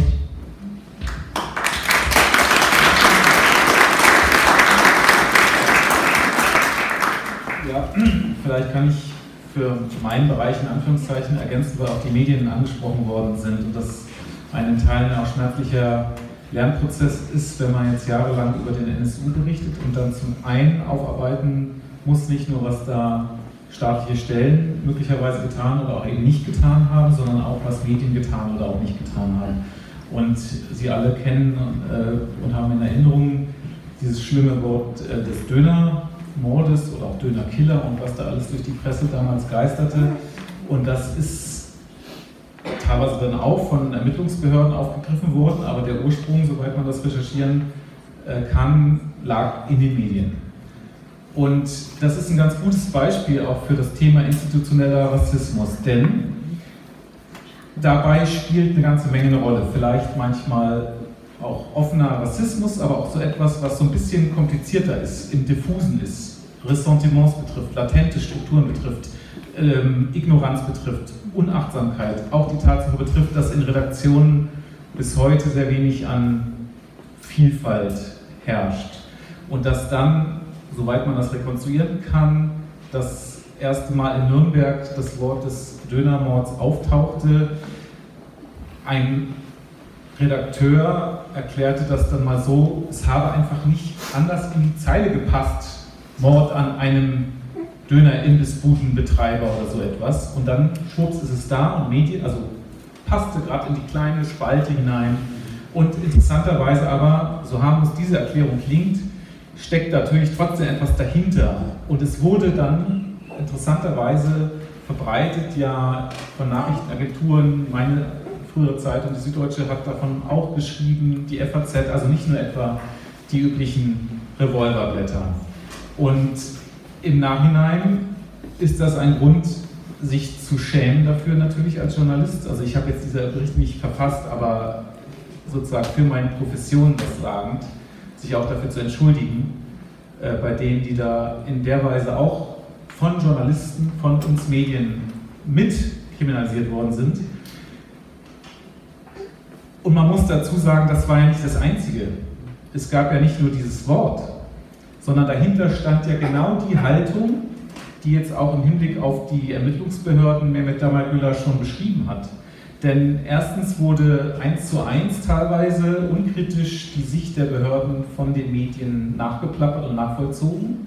zweitens sogar an manchen Punkten sogar noch befeuert, indem man mehr oder weniger spekulativ und windige Informanten aufgreifend über irgendwelche Wettpaten und irgendwelche anderen äh, wilden Stories sich ausließ und die Fantasie einer vermeintlichen ausländischen Bande und der innertürkischen Fäden ja noch groß gemacht hat. Und das im Nachhinein so zu sehen an, den, an der Berichterstattung, ist sehr schmerzhaft und zeigt etwas, wie das auch bis in die Öffentlichkeit, in die Medien hinein wirkt. Und es wird nicht unbedingt dadurch besser und soll gar nicht entschuldigend gemeint sein, dass die, wie wir jetzt mittlerweile wissen, auch die Polizeibehörden, das hätte man sich vorher auch denken können, aber nun sieht man es, wie es genau gemacht worden ist, eben auch wirklich an einigen Punkten eine richtige Medienstrategie verfolgt hat, die zum Beispiel an dem Punkt, als 2006 tatsächlich endlich mal die Idee stärker aufkam, es könnten ja vielleicht ähm, doch auch mehr oder weniger als Einzeltäter begriffene, versprengte Rechtsextremisten sein, die da als Täter in Frage kommen, dass dann das versucht worden ist, per Medienstrategie möglichst klein zu halten. Im Jahr 2006 hatten wir auch noch die Fußball-Weltmeisterschaft zu Gast bei Freunden war das offizielle Motto und das Thema umzutaufen in zu Gast bei Neonazis hatte niemand Interesse daran damals in Politik und Behörden. Jedenfalls haben die Medien all dem nichts entgegengesetzt, auch als es damals nach dem 8. und 9. Mordfall in Dortmund und in Kassel auch Demonstrationen der Familien und äh, Communities um sie herum gab und die Medien das bis auf einen kleinen Artikel in der Taz weitgehend ignoriert haben. Also all diese Vernetzungen und so weiter, die es teilweise sogar damals gab, auch in diesen äh, äh, Kreisen der Angehörigen, wurde von den Medien auch äh, schön ignoriert. Und auch die Gefallen, dass ich jetzt zu lange werde, ich möchte das kurz noch ergänzen um einen Aspekt, weil das ist jetzt quasi ein bisschen die Rückschau. Dann haben wir erlebt, ein bisschen im Daily Soap Charakter, was die Sache nicht unbedingt vielleicht befördert hat und auch das Verständnis nicht immer befördert hat, die Gerichtsberichterstattung. Einerseits sahen wir uns als Journalisten teilweise in der Pflicht, auch ähm, in dem Sinne uns zu bewähren, dass wir das jetzt ernst nehmen und auch wirklich jeden Tag dort versuchen abzudecken und alles mitzubekommen. Das halte ich auch nach wie vor für richtig, hat aber in der Berichterstattung manchmal dazu geführt, dass vielleicht Kontextlosigkeit entsteht. Und es führt dazu, angesichts schwacher Ressourcen, dass der alltägliche Terror, der stattfindet, natürlich nicht unbedingt berichtet wird. Das, was äh, Oliver jetzt gerade moniert hat. Und wir das immer wieder erleben, dass Medienberichterstattung so in Wellen stattfindet. Das ist ein bisschen frustrierend äh, und äh, ich bin da auch nicht sehr optimistisch im Hinblick auf die Zukunft. Denn was wir im Moment erleben, ist, obwohl ich schon merke, dass auf vielen, in vielen Medienredaktionen ein Bewusstsein gewachsen ist, erleben wir doch einen gewaltigen Druck, eine gewaltige Getriebenheit seitens AfD und Konsorten. Wir, und das, dann komme ich erstmal zum Schluss, aber das ist ein wichtiger Punkt, auch zum Thema institutioneller Rassismus.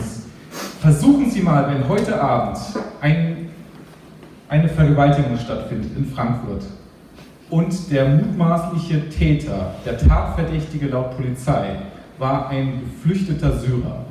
Versuchen Sie mal als FAZ, als SZ, als Tagesschau das zu berichten, ohne die Herkunftsbezeichnung. Viel Spaß in der Redaktion. Und das war noch vor zwei Jahren anders. Und das hängt damit zusammen, dass wir in der Hinsicht eine Klimaverschiebung erlebt haben.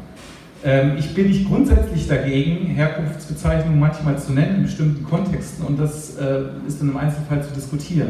Gerade aber wenn es um die kurzfristige Berichterstattung ist, wo noch sehr viel unklar ist und wo es die Gefahr einer diskriminierenden Berichterstattung ist und so weiter, äh, sollte man sehr, sehr vorsichtig sein und das tun nicht lassen. Der Pressekodex, was keine juristische, äh, keine Gesetzeskraft hat, aber so eine Art Selbstbindung bedeutet, eine ethische der Branche Journalismus, hat früher vorgesehen, dass man doch auf die Diskriminierung äh, bitte zu achten, also die nicht, äh, dass die nicht Eintritt zu achten habe und äh, es gab die, gab die Richtlinie 12.1, da hieß es, ähm, man solle bei Straftaten die Zugehörigkeit der Verdächtigen oder Täter zu Minderheiten und so weiter, das wird näher ausgeführt, nur dann erwähnen, wenn, Zitat, für das Verständnis des berichteten Vorgangs ein begründbarer Sachbezug besteht begründbarer Sachbezug zur Tat.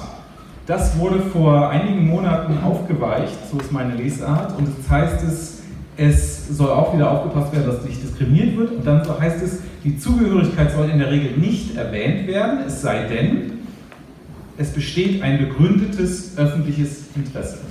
Und seitdem es die AfD gibt, besteht immer ein begründetes öffentliches Interesse aus der Lesart vieler meiner Berufskollegen. Und da sehen wir, was passiert ist, auch das kann man mittlerweile schon statistisch merken. Der Hintergrund wird regelmäßig auch von der Qualitätspresse jetzt sofort genannt.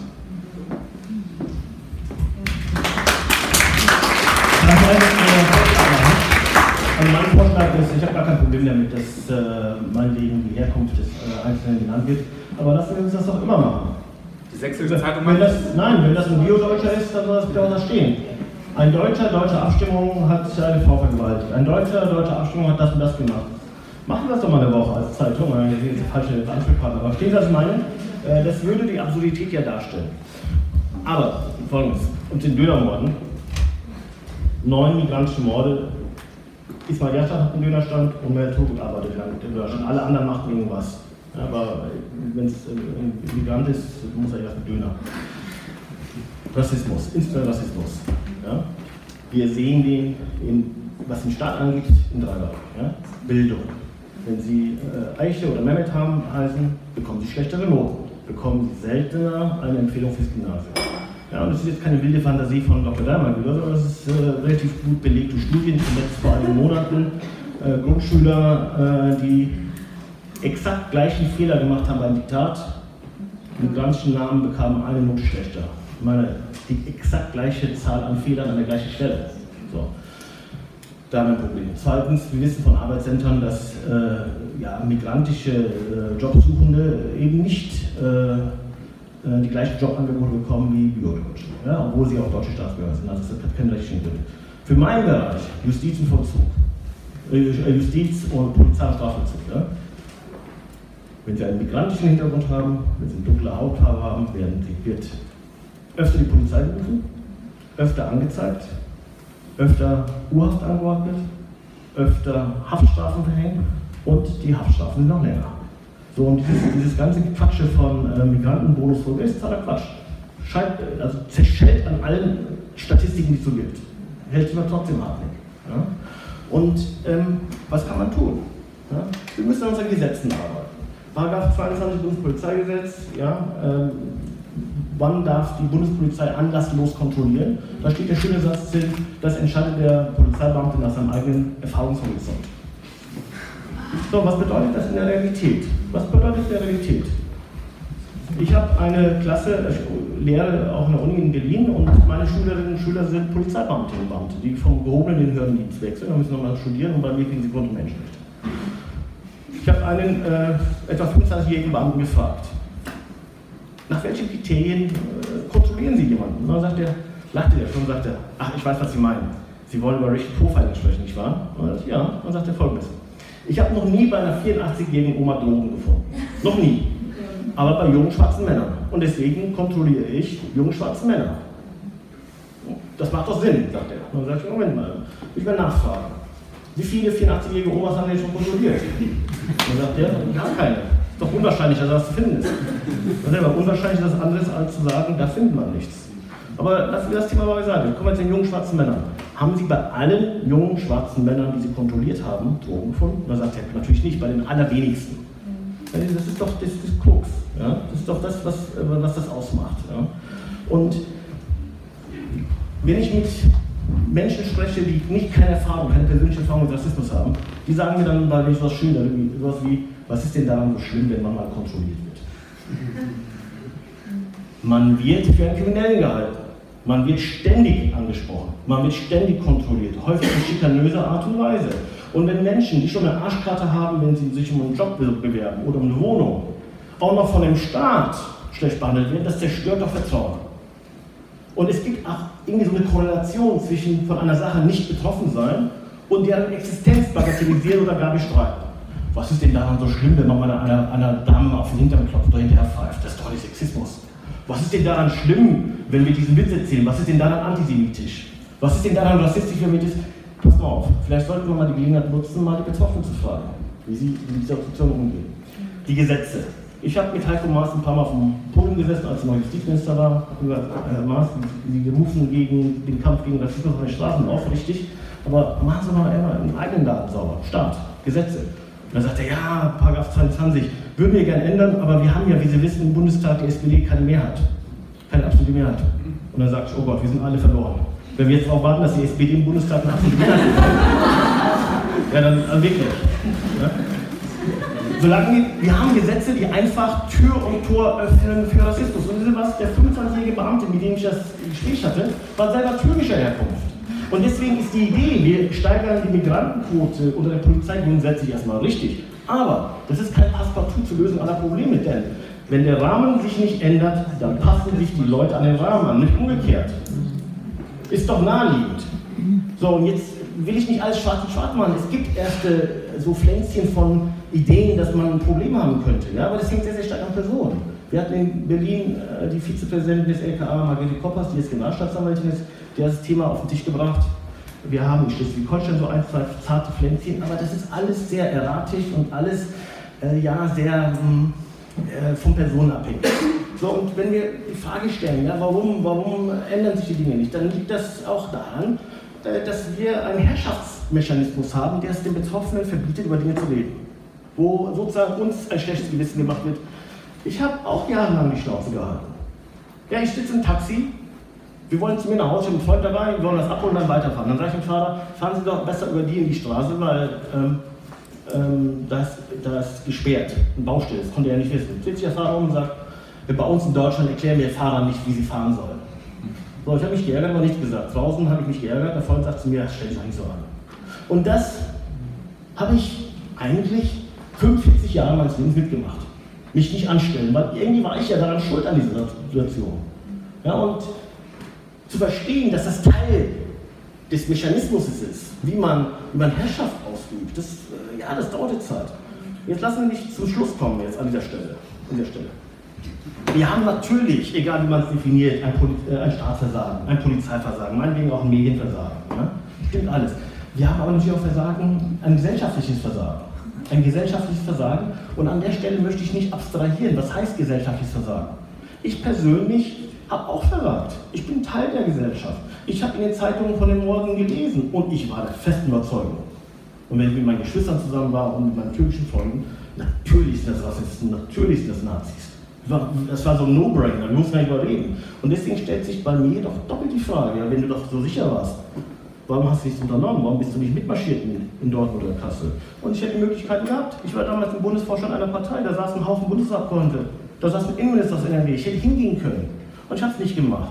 Und dass ich es nicht gemacht habe, war eine bewusste Entscheidung. Ich habe mir gedacht, so ein bisschen ängstlich, naja, jetzt gehst du hin zum Innenminister und sagst, pass mal auf, irgendwo, das, das müssen Rassisten sein. Und dann stellt sich drei Wochen später raus, es gibt doch so eine Drogenmafia. Dann sehe ich ja blöd aus.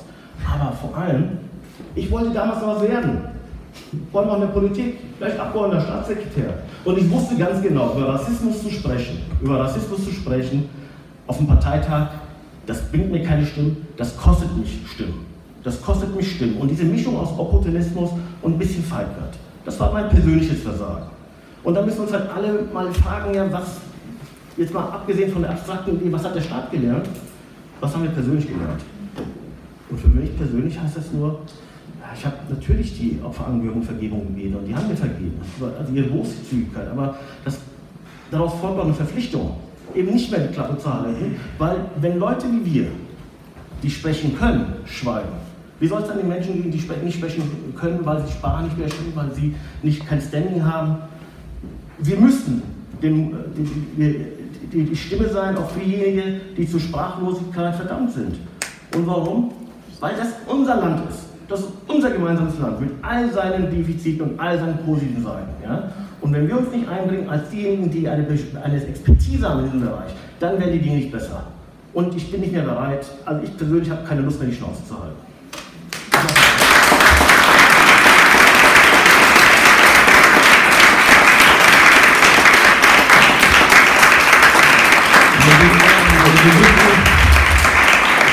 Wenn Sie wissen, in welcher Partei ich damals war, würden Sie nicht klatschen. Würden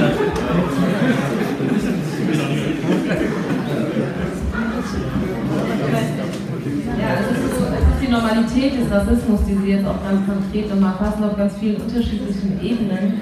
Und ähm, also das eine ist ja schon mit dem Blick auf gucke auch ein bisschen auf die Zeit, äh, möchte trotzdem aber noch ein oder zwei Fragen äh, Ihnen allen, euch allen stellen.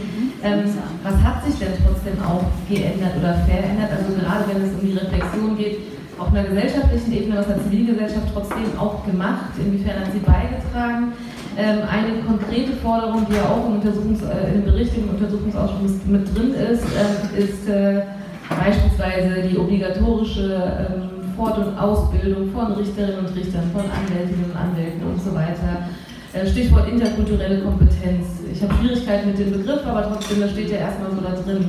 Äh, das sind einige Aspekte. Oder, ähm, also dass äh, Richter beispielsweise auch ähm, antisemitische ähm, Brandanschläge auf Synagogen auch als antisemitisch werten und nicht als Kritik an beispielsweise die Regierung Israels, wie das in einem Fall in der Wuppertal in der Synagoge 2014 passiert ist dass sowas eben nicht äh, sich verändert, dass sowas auch eben passiert. Ähm, würden Sie sagen, es gibt Veränderungen und es ist gut ähm, und wo sozusagen gibt es nochmal einen Abholbedarf? Und da möchte ich auch, äh, Sirat, du hast es nämlich erwähnt und du auch äh, in Bezug auf äh, Beschwerdeverfahren, wie können sich denn dann woran, also wo können sich Betroffene eigentlich dann hinwenden, wenn sie, äh, ja, un, äh, also wenn sie benachteiligt werden von der Polizei, Dienstaufsichtsbeschwerde ist in anderen europäischen Ländern ein weniger großes Problem. In Deutschland gibt es, gibt es solche Stellen in Deutschland und ähm, sind sie wirklich außerhalb der Polizei angesiedelt? Und wie sozusagen äh, ja, wertet ihr das oder beurteilt, äh, beurteilt ihr das auf euren äh, jeweiligen Arbeitsfeldern? Wie ist die Entwicklung? Defizitär. ähm, also, man kann äh, diese Stelle, also so, hätte ich jetzt ein Problem mit einem Polizisten aufgrund von Kontrolle, ungerechtfertigter äh, Kontrolle, könnte ich mich an die Polizei wenden und dort Dienstaufsichtsbeschwerde einlegen. Bedeutet aber, ähm, die Polizei muss irgendwie selbst äh, investigativ da dran gehen, was sie nach unseren Erfahrungen her nicht macht. Ähm, ich weiß nicht, was innerhalb der Polizei stattfindet, das versuchen die dann immer zu erklären, naja, und dann kriegt er irgendwo einen Akteneintrag und das wird ihn dann später daran hindern, aufzusteigen, toll, aber trotzdem wird er nicht dafür bestraft, was er gerade falsch gemacht hat. Also so. Ähm, und dann gibt es Beschwerdestellen wie Response oder Adibe, also wo man sich äh, hinwenden kann und außerhalb beraten wird. Die haben aber allerdings keine Handhabe um reinzugehen. Also sie können nur, es gibt nur eine beratende Funktion. Ähm, hilfreich, aber ich, also das, meine ich, das ist eine, da fehlt etwas. Also es fehlt ähm, die Stelle, die wirklich reingehen kann und die Vorwürfe prüfen kann. So. Ähm, genau, und dann gibt es nochmal ähm, so Sachen wie Copwatch.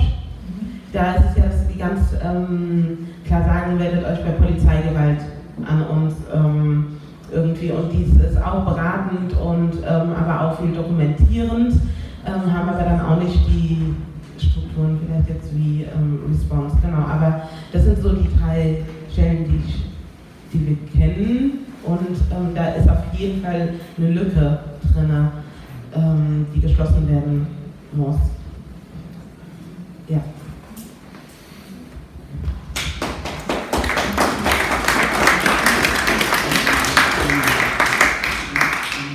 Also auch aus unserer Sicht äh, ist es äh, ähm, total notwendig, unabhängige Beschwerdestellen eigentlich einzurichten. Und ähm, im Moment ist es so, dass wenn ich äh, Polizeigewalt erlebt habe und das zur Anzeige bringen möchte, dann ähm, werde ich normalerweise auch an das äh, entsprechende Polizeirevier verwiesen, ähm, Anzeige zu erstatten und dann ähm, erzählen uns äh, Beratungsnehmende, sie gehen in das Revier, äh, erstatten Anzeige gegen einen Beamten bei einem Kollegen dieses Beamten und äh, dann wird es sozusagen auch dort von Kollegen ermittelt und das liegt auf der Hand, dass das problematisch ist und dass es auch häufig zu nicht sehr viel Aufklärung führt. Ähm, und äh, es gibt auch den Weg der Dienstaufsichtsbeschwerde und wir äh, raten auch schon immer dazu, das zu tun, weil tatsächlich äh, gibt es sozusagen so einen Dienstweg und dann landet es auch in einer in der Akte, aber es ist natürlich nicht sehr befriedigend äh, für die Personen, die das tun, weil sie auch häufig eben keine Rückmeldung kriegen, was da, ob da irgendwas passiert oder was da passiert. Und ähm, auch wir, wenn wir beraten, ähm, dann äh, machen wir die Erfahrung, dass es trotz allem einfach schwierig ist, ähm, was zu erreichen, was irgendwie zufriedenstellend ist. Und ähm, das liegt, ähm, also wir haben ähm, in vielen Fällen die Problematik, dass Betroffene, die ähm, Polizeigewalt erlebt haben, auch äh, eine Gegenanzeige wegen Widerstand äh, gegen Polizeibeamte auch haben. Also es wird auch gegen sie ermittelt. Ähm, dann äh, wird in den aller, allermeisten Fällen das Ermittlungsverfahren eingestellt und in den ganz wenigen Fällen, wo es zum Gerichtsverfahren kommt, äh, kommt es auch nicht zu einer Verurteilung. Und ähm, wir haben jetzt sozusagen, also ich kann jetzt nur von, von, von, Einzelfällen sozusagen berichten, aber es gibt eine große, groß angelegte Studie gerade, die läuft an der Uni Bochum, da geht es um Polizeigewalt und da ähm, wird sozusagen nochmal untersucht, äh, wie die Situation eigentlich ist, um da auch noch mal eine statistische Datenlage zu erheben. Und wir wissen auch, äh, dass ähm, der UN-Menschenrechtsrat, aber auch Amnesty International immer wieder auch Deutschland dafür ähm, rügen, sozusagen, dass hier äh, nicht genug gegen den äh, Rassismus in den Behörden ähm, unternommen wird. Also es ist schwierig und es gibt äh, andere Länder sind dem schon weit voraus. Ähm, in, in äh, Deutschland meines Wissens nach, auch in anderen Bundesländern gibt es keine unabhängigen Stellen, weder für die Ermittlung noch für Beschwerden oder Dokumentation, außer natürlich aus der Zivilgesellschaft heraus. Ja. Also, ich, also auch diese Studie jetzt in Bochum und so weiter, das ist tatsächlich alles ein großes Defizit und ich glaube, dass da ganz viel eigentlich an, an Schlimmem auch zum Vorschein kommt, aber ich würde das gerne mal ergänzen noch zu einer Perspektive, die Beamten, gerade die Anständigen, brauchen auch Hilfe. Ähm, und das ist ein Aspekt, der unglaublich wichtig ist, jedenfalls wenn man, wie ich, der Überzeugung ist, dass ein Staat ein Gewaltmonopol braucht und wir in unserer Demokratie auf eine anständige Polizei angewiesen sind. Und äh, nun ist es ja so, dass ähm, da viele Beamte durchaus auch sind, die sehr integer sind, die auch nicht einverstanden sind mit manchen Sprücheklopfern, die da auf dem Revier sind, die sich dann aber auch teilweise kein Herz fassen, um dagegen anzugehen und die man stärken muss innerhalb dieser Behörden wo man natürlich schon ansetzen muss in der Ausbildung und Rekrutierung der richtigen Leute und das ist offenbar ein ziemlich schwieriges Geschäft. Ähm, und da müsste auch sehr viel mehr getan werden, um entsprechend auszubilden und fortzubilden und entsprechend sensibel auch auszubilden und fortzubilden. Aber auch wenn sie dann schon dort sind und ich äh, werde nicht vergessen, ich habe mal eine Geschichte gemacht ähm, über Rassismus innerhalb des Bundesamts für Verfassungsschutz. War sehr schwer zu recherchieren äh, weil es da eben auch keine, wie noch bei der Polizei teilweise ähm, gewerkschaftliche Organisierungen gibt, die dann auch nach außen mal tritt. Und da wurden dann so eben, ich meine, da gibt es auch Menschen mit allen möglichen Hintergründen und People of Color und so weiter, die dann da als Ölaugen und sonst wie äh, sich von anderen haben bezeichnen lassen müssen und so nach dem Motto, ah, du kannst auch mit Messer und Gabel essen und islamophobe Sachen. Und äh, das wurde dann auch von Amtsebene von oben ähm, ziemlich niederkartetscht, nachdem man da versucht hat, intern ähm, laut zu werden. Und ähm, weil das so schwer zu recherchieren war, haben dann leider auch andere Berufskollegen im Journalismus das nicht aufgegriffen und das versandete dann so. Und ich weiß jetzt also auch nicht genau, was, äh, wie der Zustand heute ist. Aber ich will nur sagen, der Blick nur sozusagen zu sagen, also natürlich ist hoch notwendig, Polizeigewalt und die Betroffenen, aber auch innerhalb der Behörden, denn sonst wird sich ja auch nicht wahrscheinlich dauerhaft wirklich was verbessern, äh, wenn nicht da die richtigen Leute mit dem richtigen Gespür auch ihre Arbeit tun.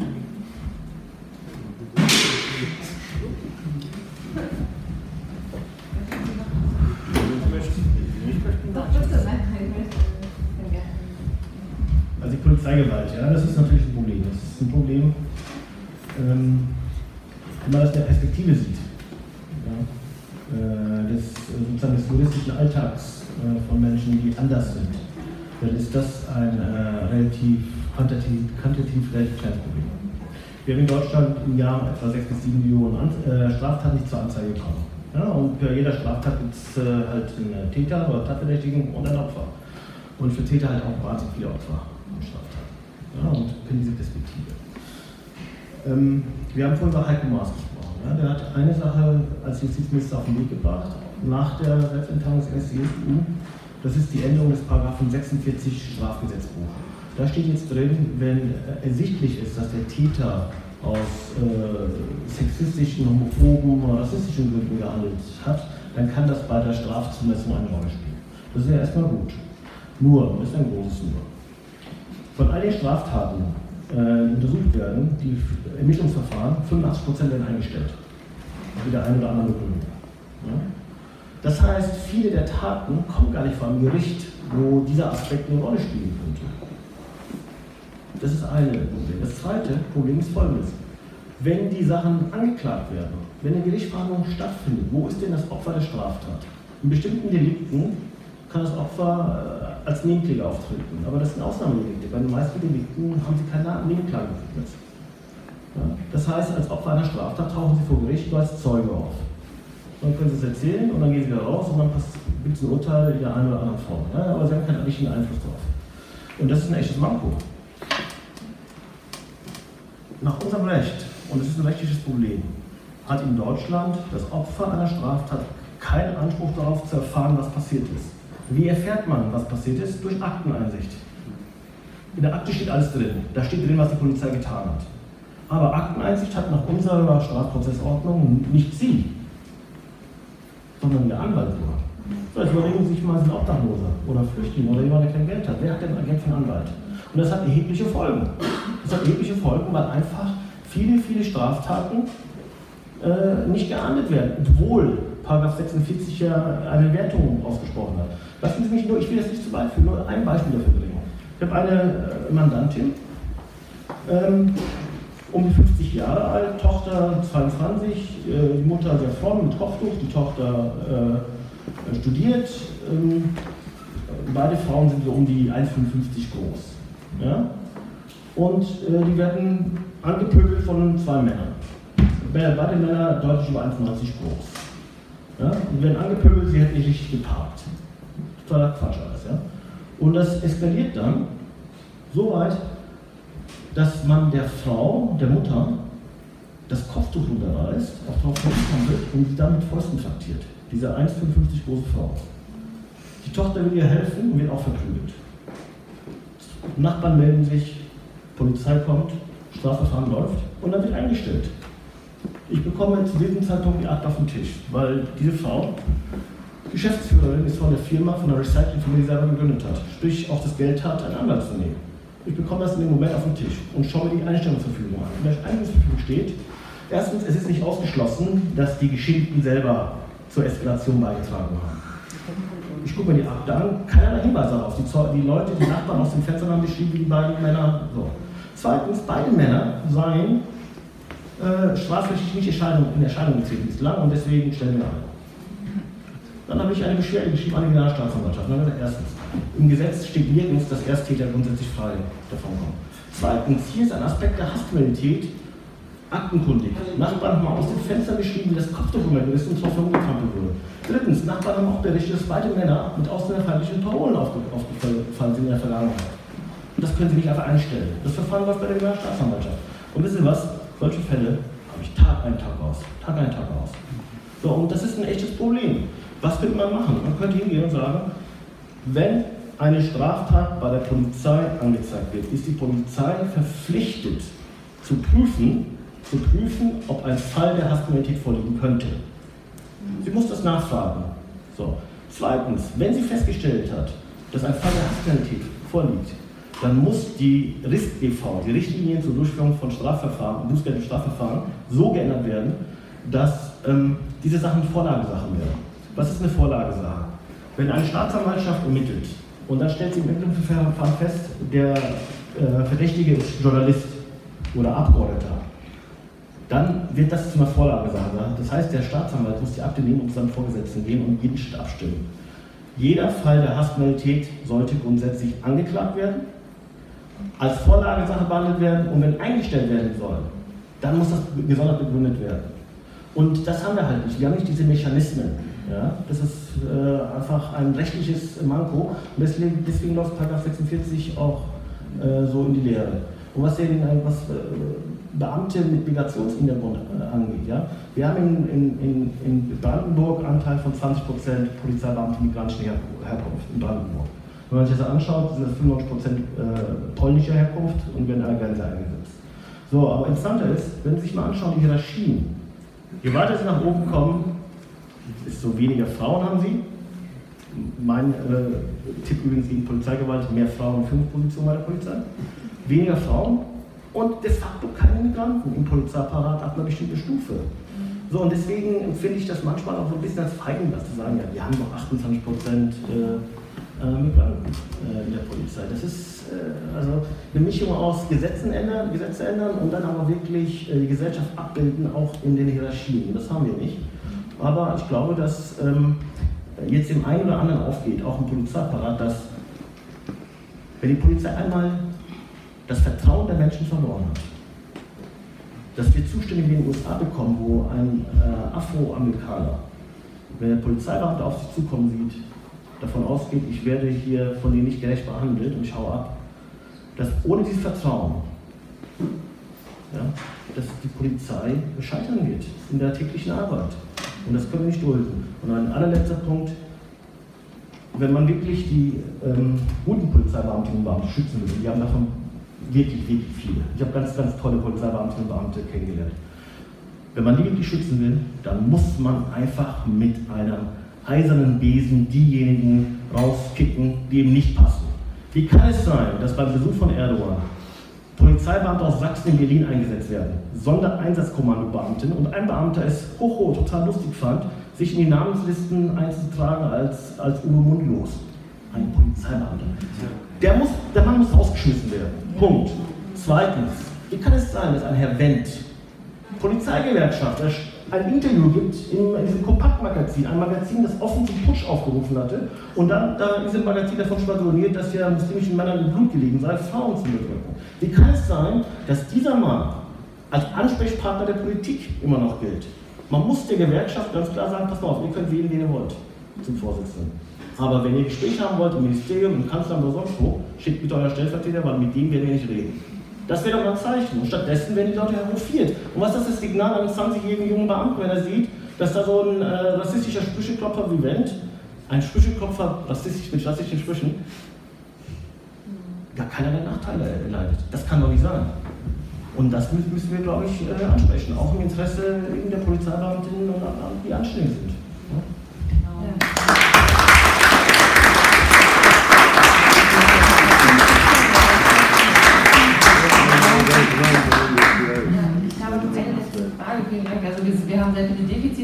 Festgestellt. Es gibt sehr viel Luft nach oben. Sehr viel auf jeden Fall kann man äh, festhalten oder zusammenfassen. Ich möchte, bevor ich die Publikumsrunde eröffne, doch noch äh, vielleicht die schwierigste Frage stellen. Ähm, also nach Chemnitz hatte äh, NSU Watch äh, gesagt, die Ereignisse von Chemnitz bieten den idealen Nährboden für einen neuen NSU. Ähm, kann sowas wieder passieren, sage ich jetzt mal? Kann es einen NSU 2.0 geben? Äh, wie seht ihr das da oder Sie, ähm, das euren unterschiedlichsten Bereichen? Wie bewertet ihr das? Und danach würde ich äh, gerne ins Publikum gehen. Ähm, also ich würde die Frage vielleicht auf drei Ebenen äh, beantworten und ähm, versuche mich kurz zu fassen. Also das, äh, der erste Punkt, also kann es eine NSU geben, also im Sinne einer terroristischen Zelle, die Menschen ermordet. Äh, da muss man ja gar nicht so viel Fantasie haben. Also es ist ja nach Chemnitz im Oktober die Revolution Chemnitz Terrorzelle hochgenommen worden mit acht Mitgliedern, die auch in anderen militanten Gruppen schon einschlägig auch bekannt waren und äh, zuletzt hat die Taz auch äh, dazu recherchiert und, und äh, einen Artikel ähm, veröffentlicht, wo es um rechte Netzwerke in der Bundeswehr geht und ähm, also da äh, muss man ganz klar leider mit Ja beantworten, dass äh, das nicht nur möglich ist, sondern dass es sehr wahrscheinlich ist, dass es eben auch entsprechende ähm, Bestrebungen und Akteure und äh, Vernetzungen gibt. Äh, die zweite Frage ähm, ist, äh, wenn wir uns den NSU als Komplex sozusagen anschauen, ähm, würde ich es auch mit Ja beantworten. Und zwar ganz einfach, weil ähm, etwas nur dann nicht wieder stattfinden kann, wenn man es aufgeklärt hat, lückenlos, wenn es sichtbar geworden ist, wenn es problematisiert wurde, um es dann auch zu bekämpfen, und zwar in allen Institutionen und nicht nur sozusagen immer wieder die Verantwortung, die Rolle der Zivilgesellschaft ist, das, äh, diesen Kampf zu führen, sondern tatsächlich in den Institutionen, in den Behörden, in der Politik das ankommt. Ähm, und äh, wie wir jetzt im, im NSU-Prozess sehen mussten, ist das eben von allen Stellen blockiert worden. Und äh, solange das nicht passiert, äh, kann äh, sozusagen das auch genauso weiter funktionieren und mit verschiedenen auch personellen Verstrickungen in, in verschiedenen Ämtern und Positionen und Behörden ist es auch, äh, wird es auch immer wieder aufgedeckt. Und äh, die dritte Frage ist eben auch zum Thema institutionalisierter Rassismus und da will ich es genauso beantworten auch. Also wir brauchen ähm, äh, eine viel äh, entschiedenere äh, Thematisierung und Problematisierung ähm, von institutionellem Rassismus, ähm, um, um zu verhindern, dass äh, sowas wieder passieren kann. Und da sind wir eben noch lange nicht angekommen.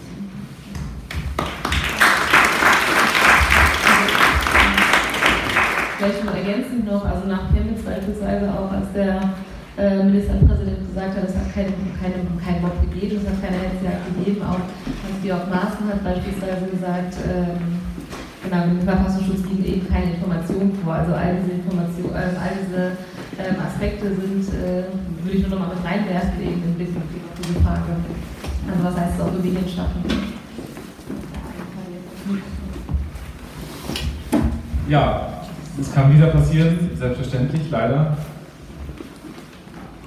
Wenn man irgendwo nach Hoffnung sucht, dann ja, es wurde ja von Behörden jetzt zumindest womöglich, wir wissen nicht alles bisher, vielleicht schneller und konsequenter frühzeitig zugegriffen, etwa bei Revolution Chemnitz. Es gibt die Beteuerung sowohl seitens von BKA als auch seitens Generalbundesanwaltschaft ähm, entsprechend konsequenter vorzugehen, sich der Gefahren bewusst zu sein und so weiter. Das wird man, glaube ich, erst in ein paar Jahren beurteilen können, ähm, ob das so ist.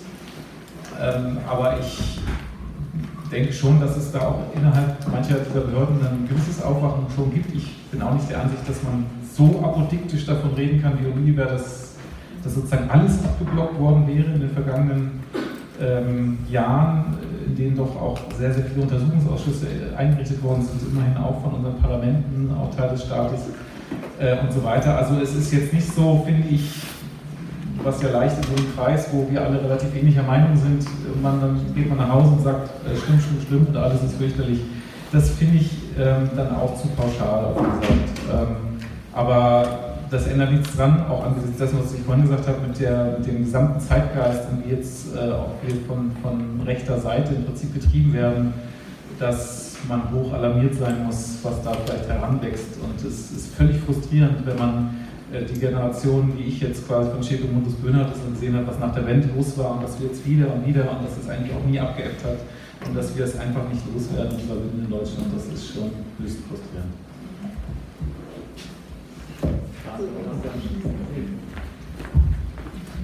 Ähm, also, wenn ich spreche, muss ich sagen, ja, es kann auf jeden Fall wieder passieren. Wenn es nicht vielleicht momentan schon wieder am Laufen ist. Also so, ähm, du hast es eben mit Maßen angesprochen, wo es darum geht, äh, es liegen irgendwie mit den Hetzjagden können sie nicht, kann nicht wirklich eindeutig gesagt werden. Dann wurde auch, ähm, also ich habe dann auch nochmal gelesen und dann ähm, wurde auch direkt wieder gesagt, naja, man weiß auch nicht, ob die, die, also es gab ja wohl doch irgendjemand, gejagt wurde, aber vielleicht haben die ja auch angefangen. Also so, und das ist ja schon wieder der Mechanismus, wen kriminalisiert man gerade ähm, so. Und das ist halt, genau, also eigentlich wieder in das gleiche Spiel. Mm, und dann auch, und das kriege ich mit, ähm, persönlich in den Kommentarspalten der sozialen Medien, also wie da gehetzt wird. Und auch das ist Zivilgesellschaft. Also so. Ja, Zivilgesellschaft, ähm, ja, aber auch das also ist, oder ist ein Teil dieser Gesellschaft. Ähm, und wie da gehetzt wird und wie da Ressentiments, Vorurteile nicht nur geschützt, sondern sich manifestieren. Ähm, so, da wird es ganz schnell wieder passieren, dass man dann, ähm, dass Leute morden können und trotzdem nicht die wahre Gesinnung da drin gesehen wird, sondern es versucht wird, auf andere Probleme abzuschieben. Ähm, genau, und wenn ich in die verschiedenen, verschiedenen Communities höre, in die Schwarze, aber auch mit ähm, äh, People of Color Freunden, es ist eine Angst da. Es ist nicht klar, wir können nicht abschätzen, wie wir geschützt sind, also hier in Deutschland. Ähm, also so, und ich glaube, das ist eine ernstzunehmende Angst und keine Übertreibung.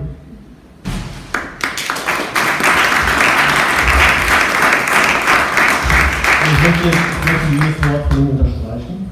Ich finde die Frage, kann das wieder passieren, äh, eigentlich schon eine sehr, äh, sehr, sehr optimistische Frage. Wer weiß denn, dass es nicht äh, gestern passiert ist, vorgestern passiert ist? Wissen Sie, ich vertrete eine ganze Reihe von, äh, von Hygiene-Überwachungen hier in Deutschland. Lassen Sie mich dafür ein Beispiel nennen. Murat Bektasch. Junger Mann, Anfang April 2012, fünf Monate nach der Selbstenttarnung seines Junger Mann, steht mit vier migrantischen Freunden in äh, Berlin-Neukölln-Rudow. Äh, Rudow, sehr bürgerliche Gegend. Ja. Auf der Straße herum, die Jungs spaßen herum, alle so um die 20. Ein Mann kommt in die Runde, sagt kein Wort, schießt eine, zieht eine Schusswaffe und schießt auf die Jugendlichen. Zwei werden schwer verletzt, Burak Bektasch stirbt. Der Mann geht wieder weg. So, und wir haben diesen Fall übernommen, ja, meine Kolleginnen und Kollegen. Ja, nicht weiter sagen, aber also pro bono. Ja, nur um zu, zu, deutlich zu machen, dass noch, wenn sich keiner pro bono findet, dieser Fall auch nicht in irgendeiner Weise, also die Aktendeckel werden längst zu. Wir haben die Aktendeckel aufgemacht und was wir sehen ist eine Polizeiarbeit, die nicht rassistisch ist. Ja, also das, was man in den NSU-Akten immer wieder gesehen haben, haben wir dort nicht. Die Polizei, aber auch andere Sprache nicht. Aber was wir gesehen haben, ist, äh, dass eigentlich alle Optionen des möglichen Tathintergrunds abgeklopft worden sind. In alle Richtungen. Familiär, äh, Kriminalität, alles kein Thema bei der, bei der Familie. Ja? Aber ich sehe auch in der Akte, dass da nichts drin ist, was in Richtung Politik geht. Also keine Anfragen beim Verfassungsschutz, äh, keine Anfragen beim Staatsschutz, all diese Sachen fehlen. So, und jetzt ist es doch so, wenn alle Optionen weg sind, wenn alle anderen Optionen weg sind, bleibt nicht mehr so viel über an Tatmotivation. Kannst du es mit einem Wahnsinnigen zu tun haben oder mit einem Nazi oder Rassist. Mischung aus beiden. So, und dann hätte ich einfach erwartet, dass man stärker in diese Richtung ermittelt. Denn es ist doch so, Terrorismus funktioniert heute anders als früher. Ja, bei der RAF, der ersten Generation, hatten sie noch den Bader, den Macker und dann gab so. Heute ist doch ähm, der Terrorismus eher so eine Franchise-Idee.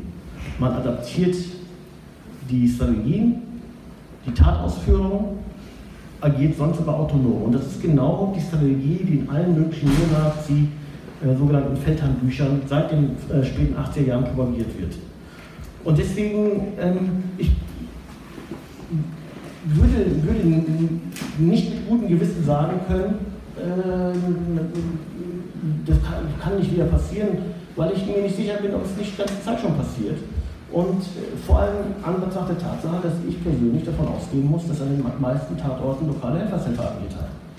Ja, und wir müssen diese Gefahr ernst nehmen. Ja, das ist alles andere. Ja. Wir haben viel über die Zivilgesellschaft gesprochen. Ich sehe keinen Anlass zum Verzagen, weil die Zivilgesellschaft, und dazu zählen auch die Medien, ja, demonstriert haben, dass wir was bewirken können, dass wir nicht machtlos sind. Wer von uns würde sich an Uli Jallo erinnern? Wer? Wer kennt Uli Jallo nicht? Diesen sagen. Ein junger Mann äh, aus Schwarzafrika, der in Dessau festgenommen worden ist, äh, soll alkoholisiert gewesen sein. Dann hat man ihn in eine Auslöschungszelle gebracht. Äh, dort wird schweren Niederlegen gefesselt an den Füßen und an den äh, Händen. Äh, in der Nacht verbrannte dieser Mann dort. So, und die Polizei und die Staatsanwaltschaft sagte vor zehn Jahren, ja, blöderweise hat er bei haben gesucht, aber haben wir ein Feuerzeug in seiner Tasche, Hosentasche übersehen und dann muss er irgendwie drangekommen sein und sich dann selbst angezündet haben. Und das hat natürlich vor zehn Jahren schon Fragen aufgeworfen und dann waren es ganz normale Bürgerinnen und Bürger in Dessau. Studis, Schüler, Hausfrauen, Leute, die da dagegen arbeiteten, ein paar Anwälte und die haben mich locker gelassen, haben immer wieder nachgehakt, haben eigene Gutachten Auftrag gegeben Resultat vor fünf Monaten. Vor fünf Monaten, nach zehn Jahren, geht die Staatsanwaltschaft Dessau hin und sagt zum ersten Mal, möglicherweise haben wir hier eine Fremdeinwirkung. Auf Deutsch, hier steht die Möglichkeit im Raum, dass die Polizeibeamten äh, diesen Mann kaltblütig umgebracht haben. Wer würde sich an Uli Jallo erinnern? Wer würde den Namen überhaupt kennen, wenn es nicht diese Menschen gegeben hat? Und anderes Beispiel, und da äh, ziehe ich den Hut vor den Journalistinnen und Journalisten, die dran geblieben sind. 1980, der schwerste Anschlag der deutschen Nachkriegsgeschichte, Oktoberfest in München. Ja? Bomben, Bombe gelegt, der Täter ist auch gekommen. Damals schon gab es Menschen, die gesagt haben, Moment mal, wir haben den äh, Täter er mit zwei anderen Männern aufkreuzte. Damals schon war bekannt, dass der in der Wehrsportgruppe Hoffmann paramilitärisch ausgebildet worden ist mit Waffen aus Bundeswehrbeständen. Was ist passiert? Die Bundesanwaltschaft hat damals erklärt, Einzeltäter, sich gestört, nichts mit Politik. Ermittlungen eingestellt. Und das waren Journalisten, die immer wieder Ungereimtheiten äh, dargelegt haben. Resultat 2015 hat die Bundesanwaltschaft die Ermittlungen wieder aufgenommen. Ich sage jetzt nicht, dass am Ende wir einen Erfolg haben werden, aber was ich sage ist, wenn es nicht diese Journalistinnen und Journalisten gegeben hätte, in diesem Fall, die nicht locker gelassen hätten, die Akten wären schon längst verstaubt in irgendwelchen Kellern. Und deswegen glaube ich einfach daran, dass wir nicht so machtlos sind. Wir, müssen, wir sind manchmal einfach zu bequem und äh, zu nett wahrscheinlich. Ja? Aber ich finde, wir waren lange genug zu nett. Lass uns mal ein bisschen weniger nett sein. Ja? Und dann äh, können wir auch mit, mit Selbstbewusstsein sagen, wir sind Bürger dieses Landes und nicht einfach nur äh, Untertanen, die alles hinnehmen wie schlechtes Wetter.